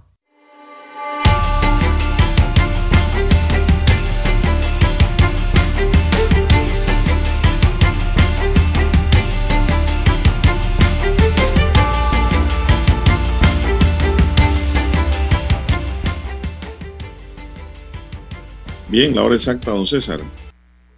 Bien, tenemos las 7, 7, 4, 7, 4 minutos eh, de la mañana en todo el territorio nacional. Don Juan de Dios. Bien, eh, el próximo lunes eh, habrá un paro, don Juan de Dios. Hablan de un paro entonces de transporte que ha sido convocado por diversas organizaciones del transporte público a nivel nacional, específicamente las de eh, Veraguas, los transportistas que están aglutinados en Veragua. Y esto, eh, paro nacional, se debe al alza del combustible, eh, don Juan de Dios. La constante alza del combustible ha provocado que diversas organizaciones del transporte anuncien este paro a partir del próximo lunes 8 de noviembre, mientras que el gobierno eh, los está invitando entonces a participar del diálogo con el objetivo de buscar algún tipo de alternativa o algún tipo de solución ante este tema del imparable aumento de los combustibles a nivel internacional y también aquí a nivel del país. En días pasados, recordemos, ya se habían registrado varios cierres de calles en diferentes provincias por esta misma razón. Eh, la razón, el alto precio del combustible. Eh, ayer la Cámara de Transporte, capítulo de Veragua, ellos se conocen como COTRADIN, y transportistas de otras organizaciones y rutas y zonas de trabajo, eh, se reunieron y acordaron entonces participar de lo que será ese paro nacional convocado para el próximo lunes 8 de noviembre. La hora que han dado de iniciar este paro sería a partir de las 12, un minuto de la madrugada del lunes 8, o sea, desde la madrugada sería, y eh, sería por 24 horas y lo catalogan prorrogable. Serían 24 horas prorrogables a partir de las 12, un minuto de la madrugada del lunes 8 de noviembre, según han dicho los voceros de Cotradín.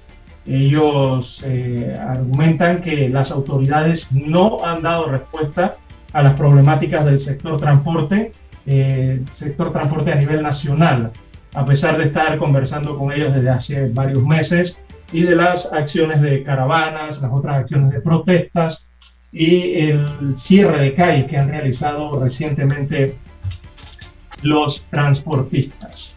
Así que está anunciado ese paro y seguramente eso tendrá algún impacto negativo, don Juan de Dios, de seguro. No, de seguro mañana, eh, perdón, pasado mañana, el lunes, ya habrá paralización nuevamente de las piqueras de buses, eh, sobre todo de Panamá Oeste, y el cierre y tranque de vía, ¿no? Como ocurrió recientemente el combustible está imparable, don Juan de Dios. Pero Lara, le, voy a decir que por primera vez en la historia siento yo que esta paralización de los transportistas va a tener eco en el resto de la sociedad. ¿Cómo no? No se aguanta el precio del combustible. ¿Cuánto cuesta un galón de gasolina hoy día? El galón de gasolina está en, en, eh, perdón, en 3.79 cuesta el galón de gasolina hoy día. Imagínense. 3 dólares con 79 centavos. Y lo que habían dicho que el diésel no subía, el diésel sí va a subir un ya subió un centavo. Eh, ya subió un centavo. Hay que, hay que estar pendiente cuando dan los precios de paridad, después del punto decimal, eh, los numeritos que aparecen después. Pueden aparecer dos ceros después de ese punto y la gente pensará, no, es que no va a aumentar. Pero si el siguiente número un 5, un 6, un 7, un 8, todo eso cuando usted lo, usted lo multiplica por la cantidad de litros que vende la estación de combustible, eso se transforma en centavos y en, reales, como le llamamos en Panamá, y en cuaras, y así va subiendo hasta llegar a un dólar, dependiendo de la cantidad de cientos o de miles de, galón, de litros perdón, de combustible eh, que dispensen. Por eso es que el diésel sube al final de la historia. Aunque muchos pensaron y vieron ese 0,0 y dijeron que no. Pero sí, cuando usted lo multiplica por el galón, que es 3.785, eh, allí se va dando cuenta que va sumando. Todo eh, va sumando, va sumando y va aumentando, ¿no? Bueno, el precio está imparable, don Juan de Dios, el día, el, jueves, eh, por las noches, cuando me dirigía hacia el interior, llené el tanque de combustible del automóvil. Entonces, don Juan de Dios, la gasolina de 95 octanos sacado mientras viajaba, comencé a utilizar la calculadora mental ahí rápidamente, oiga, y se ha encarecido tanto el precio del combustible de 95 octanos. Mire que está en un 65% más que en comparación a la misma semana de noviembre del año pasado, cuando arrancó noviembre. Hoy día, un año después, está costando 65% más. En el 2020 usted pagaba dos balboas con 30 centavos el galón de gasolina de 95 octanos. Este año usted está pagando 3 balboas con 79 centavos. O sea que hoy llenar el tanque eh, de un sedán le está costando aproximadamente usted entre 55 balboas promedios, si su carro es de 12, 13, 15 galones. Eh, y eso significa que, comparado con el año pasado, ahora usted está pagando 22 dólares más para poder llenar ese tanque de combustible. Así que eso pesa, pesa en los bolsillos y pesa en las carteras, don Juan de Dios. O no pesa porque hay que dárselo a las estaciones de combustible. Así es, don César. Eh, pienso que todos los panameños que tienen vehículos y los transportistas, ya sea taxis o buses o comerciales, camiones, eh, Lara, estamos sintiendo el peso, el golpe este aumento constante del combustible y que no hay forma en cómo ni siquiera explicárselo a la población. Yo pienso que eso debe ser explicado por las autoridades de gobierno, por la Secretaría de Energía. Pero nadie dice nada, solo te comunican que sube y sube y sube y sube. Y cuando te bajan, te bajan un centavo, pero luego te suben tres. Luego te bajan uno, después te suben cuatro. Y así nos vamos. Por eso es lo que ha ocurrido, como dice usted, en su medición. Que poco en poco tiempo ahora tiene que pagar 22 dólares más por el tanque de gasolina. Así es. Eso está, golpeando a todos los panameños de una u otra forma. Así es, el litro. El, paro, el paro va el lunes. No sé, el gobierno central qué piensa o qué dirá sobre esta situación. Bueno, don César le iba a hacer una pregunta. Eh, ¿Qué día celebra Penonomé su fiesta? Eh, precisamente hoy, don Juan de Dios, 6 de noviembre. 6 de noviembre, ¿verdad? Y esto, bueno, cae un sábado, pero el comercio funciona normal, ¿no? Sí, el comercio, bueno, sí, eh, funciona normal. Debe, debe funcionar de forma normal, ¿no? En la conmemoración de la adhesión, es lo que celebran acá. Bueno, donde existe, donde existe controversias en Veraguas.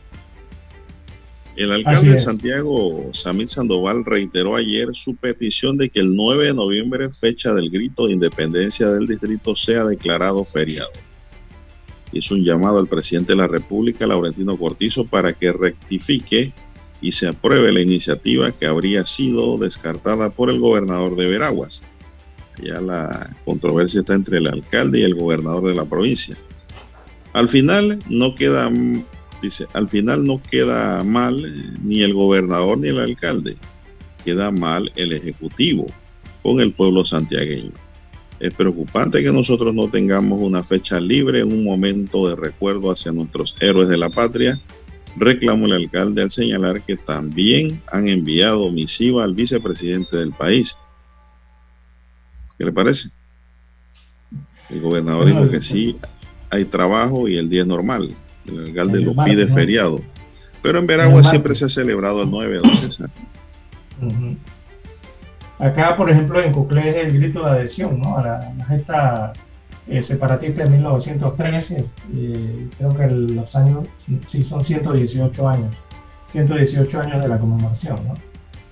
Así que acá, bueno, los penonomeños, los turistas eh, aquí locales o los extranjeros, eh, visitarán el distrito, eh, pero hoy es día sábado, así que es más probable que bueno, la empresa privada sí esté elaborando regular, ya que las dependencias del Estado nada más trabajan de lunes a viernes, básicamente. Así que será un día regular hoy aquí en el distrito de Penonomé. Bueno, vamos a hacer una pausa, don Roberto, la última para entrar en la recta final del noticiero, el primero con las últimas. Para anunciarse en Omega Estéreo, marque el 269-2237. Con mucho gusto le brindaremos una atención profesional y personalizada. Su publicidad en Omega Estéreo. La escucharán de costa a costa y frontera a frontera. Contáctenos 269-2237. Gracias.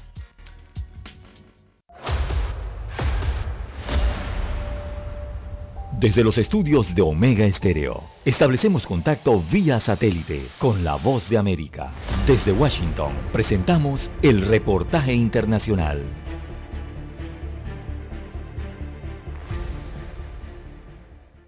Según encuestas de Reuters Ipsos, los estadounidenses estarían hoy menos preocupados por el coronavirus y más preocupados por la economía, como por ejemplo el aumento de los precios al consumidor, un cambio que podría favorecer a los republicanos en las elecciones de mitad de periodo de 2022. Si bien el coronavirus continúa cobrando más de mil vidas diarias aquí en Estados Unidos, la encuesta de opinión nacional realizada del 18 al 22 de octubre muestra que la atención del país por la salud pública y las enfermedades ha ido descendiendo desde principios de año. En octubre, solo el 12% de los adultos estadounidenses calificaron los problemas de salud pública, como el coronavirus, como una de las principales prioridades del país en comparación con 20% en febrero pasado. La encuesta de Reuters Ipsos dice que el 73% de los adultos quiere que los líderes políticos centren su atención en el empleo y el crecimiento económico. Según analistas, se trata de un cambio radical en el panorama político en apenas un año. Joe Biden y su Partido Demócrata ganaron la Casa Blanca y el control del Congreso el año pasado en una campaña centrada en la pandemia y en la manera como Donald Trump le hizo frente al problema. Esta semana los republicanos ganaron la gobernación del estado de Virginia con los temas de economía y educación. Los resultados del sondeo Reuters Ipsos tienen un margen de error de entre 2 y 5%. Alejandro Escalona, Voz de América, Washington. Escucharon vía satélite desde Washington el reportaje internacional.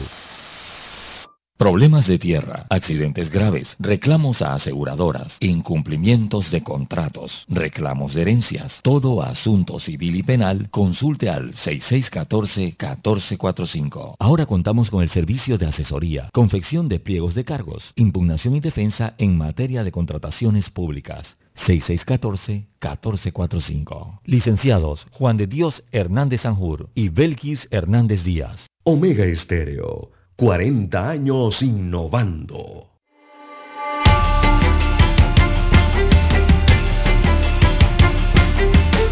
Bueno, continuamos, señoras y señores, son las 7.16 minutos. Bueno, don César, y en estos días patrios, y mucho, eh, debido a que no hay desfiles patrios, muchísimos panameños han viajado hacia el interior del país, otros al exterior y también pues diversas islas. Sin embargo, en Panamá hay lugares también cerquititas en donde no hay que ir muy lejos para pasarla bien. La fiesta patria para muchos, para muchas personas representa un merecido tiempo de descanso y desconexión durante estos días. Así los bañistas aprovechan para visitar las playas, sobre todo las más cercanas a la ciudad. Uno de estos destinos en la playa de Veracruz, ubicada en el corregimiento de Arraiján, en Panamá Oeste, donde cientos de bañistas entre nacionales y turistas se dan cita. Ya la gente se está bañando masivamente en Veracruz, don César. Así es. Más que todos los extranjeros, más que todos los venezolanos y colombianos. Chicos y grandes disfrutan no solo del mar y las olas, sino también de la diversidad de los restaurantes que hay en el área, los paseos a caballo también o en lancha, ofrecidos por los lugareños por módico precio. Para los más arriesgados también hay otras opciones que van desde el surf y el kayak. ¿Te han dado en kayak, Lara? ¿Te ha practicado ese deporte? No, no. Bueno, no, creo que pueda. Ya está muy viejo para montarse en esa tabla. Exactamente, eso no es tan fácil, hay que mantener el ah, ah, balance. Ah, habría que ponerle una tabla como la puerta de una iglesia, que no se caiga. Exactamente. Bueno, eh, lo cierto es que hay, hay una variedad de restaurantes y bonitos, en Veracruz pero un pescado no le cuesta a usted menos de 10 dólares, para que sepa. No, ahí menos de 10 no encuentra nada. Nada. Y si tiene 10 dólares y va a comer pescado, Lara va a tener que bajarlo con agua. que también está bebida, cara. La bebida es aparte. Ya usted no encuentra pescado, Lara, como antes, en 5 dólares, 6 dólares. Ya no hay. todo anda por los 6 dólares. Eh, los 10 dólares para arriba. Pero sí hay una gran variedad de restaurantes. Lo que sí veo que la gente consume más es el ceviche, Lara. Bueno, Juan de Dios, hoy quizás estos lugares estén bien concurridos, eh, sobre todo en todos estos días están bien concurridos. Juan de Dios, están haciendo negocio. Porque, bueno, yo observo aquí el radar en el área centroamericana que tiene que ver con la hidrometeorología y habrá un buen día el día de hoy, don Juan de Dios, precisamente para ir a eso, a los ríos, a las playas o, salir al campo, ¿no? Pero con las debidas medidas, eh, don Juan de Dios, sobre todo hay que tener cuidado con los ríos, porque a veces también tienen las cabezas de agua por allí en los lugares que constantemente llueve, en las cordilleras. Pero en términos generales eh, se observa aquí que las condiciones están estables a lo largo del país, así lo estarán durante el día de hoy. Eh, se prevén en horas de la mañana algo de cielo parcial, muy parcial nublado en gran parte del país. Eh, por ahí algunas probabilidades de estos chubascos, ¿no? que caen así por 3 eh, minutos, 5 minutos, 10 minutos. algunos chubascos que serán muy aislados en el territorio nacional, sobre todo en los sectores costeros, la península de Azuero, Darín y Veraguas, en horas de la tarde se prevén aguaceros o tormentas eh, que se generan o generarán condiciones locales, o sea que también son bastante aisladas. Eh, las mismas se estarán dando a lo largo del Pacífico del país, eh, mm, puntuales sobre la vertiente del Caribe y oriente de la vertiente del Pacífico, aunque en ocasiones se podrían dar episodios fuertes de lluvia hacia el occidente del Pacífico con aguaceros y tormentas que se darían de manera más dispersa. Eh, pero en términos generales, don Juan de Dios, las condiciones van a estar estables en el país. O sea que gozaremos el día sábado, en su mayoría, de bastante soleado. Algo de nubosidad, pero bastante soleado. Bueno, ayer, ayer cayó un aguacero torrencial en la ciudad de Aguadulce, don César. Las nubes que pasaron por aquí, por, inundadas. La vi pasar. Tremendo aguacero cayó en Aguadulce ayer. Bueno, y tenemos en otra nota que las autoridades de Panamá instalaron la Comisión Nacional Tripartita con representantes de patronos, trabajadores y gobiernos para revisar el salario mínimo en medio de una crisis derivada de la pandemia de la COVID-19. Esto se dio ayer. Estamos instalando una mesa de revisión del salario mínimo en medio de una pandemia que no hemos superado todavía y que aún tenemos efectos negativos en muchísimas actividades económicas, dijo a los periodistas la ministra de Trabajo y Desarrollo Laboral, Doris Zapata. Eh, la llamada Comisión Nacional de Salario Mínimo está integrada por la ministra eh, la ministra Zapata, por Genaro López de la Confederación Nacional de Unidades Sindicales, CONUSI, por el sector trabajador y por Juan Antonio Ledesma del Consejo Nacional de la Empresa Privada CONET, por los empleadores junto con otros.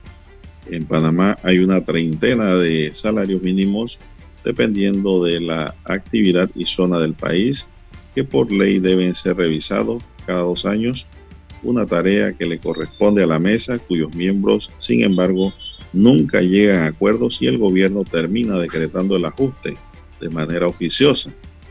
Así en 2019 el actual gobierno del presidente Cortizo decretó un alza promedio de 3.3%, mientras que en 2017 el entonces gobernante Juan Carlos Varela aprobó un alza de 6.5% en las grandes empresas y de 4,5% en las pequeñas. También la ministra Zapata como empresarios advirtieron sobre las dificultades de instalar esta comisión, dado los efectos de la pandemia en la economía de Panamá, una caída del 17,9% del Producto Interno Bruto y un desempleo que llegó al 18,5% en 2020. La productividad ha comenzado a reactivarse y según las, las estadísticas oficiales, el Producto Interno Bruto creció 10% en el primer semestre de este año, mientras que el desempleo se situó en un 14,5%.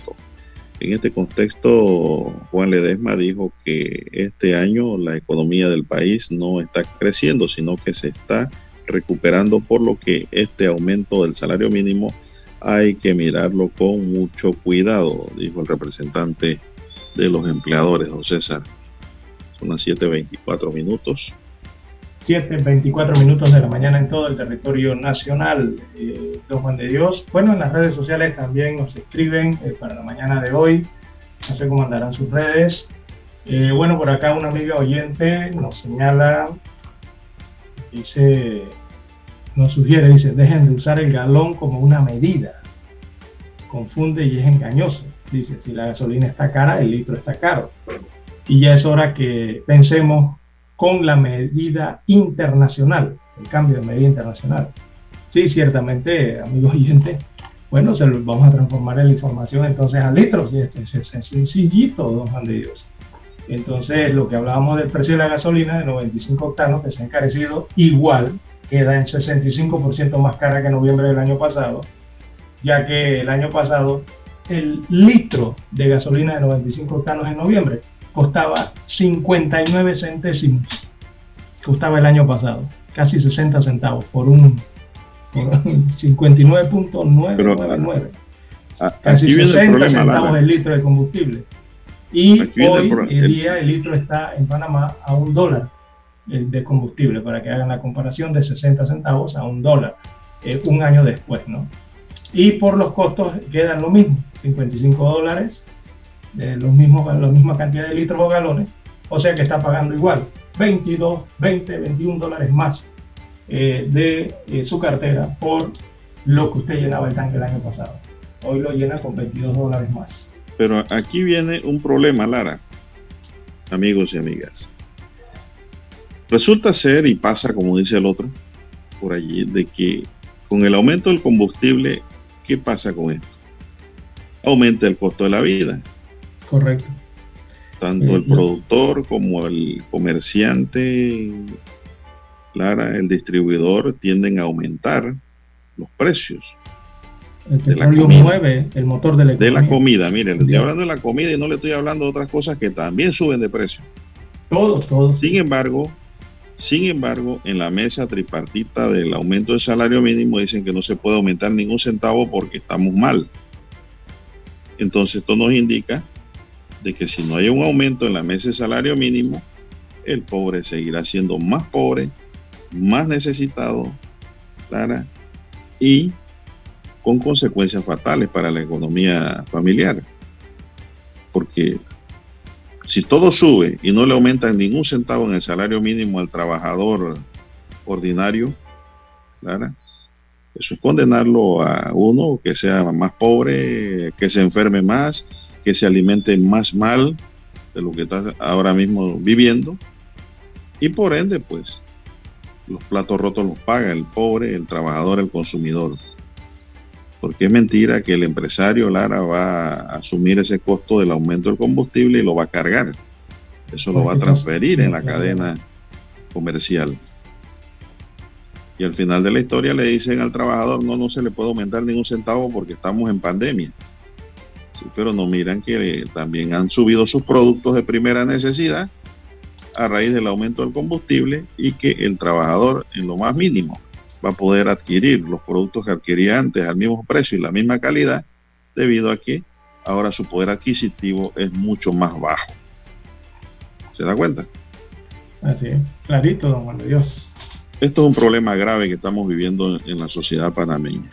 Y es por eso que el gobierno nacional, eh, que como eje central, eje motor de la rueda del progreso y del país, tiene que ver qué hace con esto. Y aunque digan que no puede haber, aumento en el salario mínimo, tiene que haber un aumento, Lara. Forzosamente, aunque los niveles de desempleo sean altos. Eso es lo que es la inflación post pandemia. Bien, no sé si tienes algo más que añadir al comentario, porque el tiempo se nos está acabando. Sigue imparable el precio, va para arriba. Así es. Bueno, se nos agotó el tiempo, Roberto. Ya son las 7.29 minutos, 29 segundos. En el tablero de controles nos acompañó don Roberto Antonio Díaz. En la mesa informativa les acompañamos.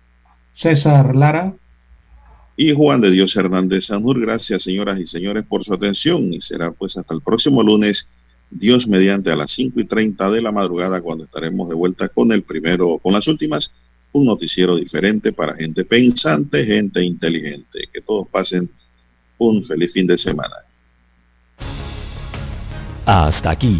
Noticiero Omega Estéreo. Continúe con la mejor franja informativa matutina en breve. Infoanálisis.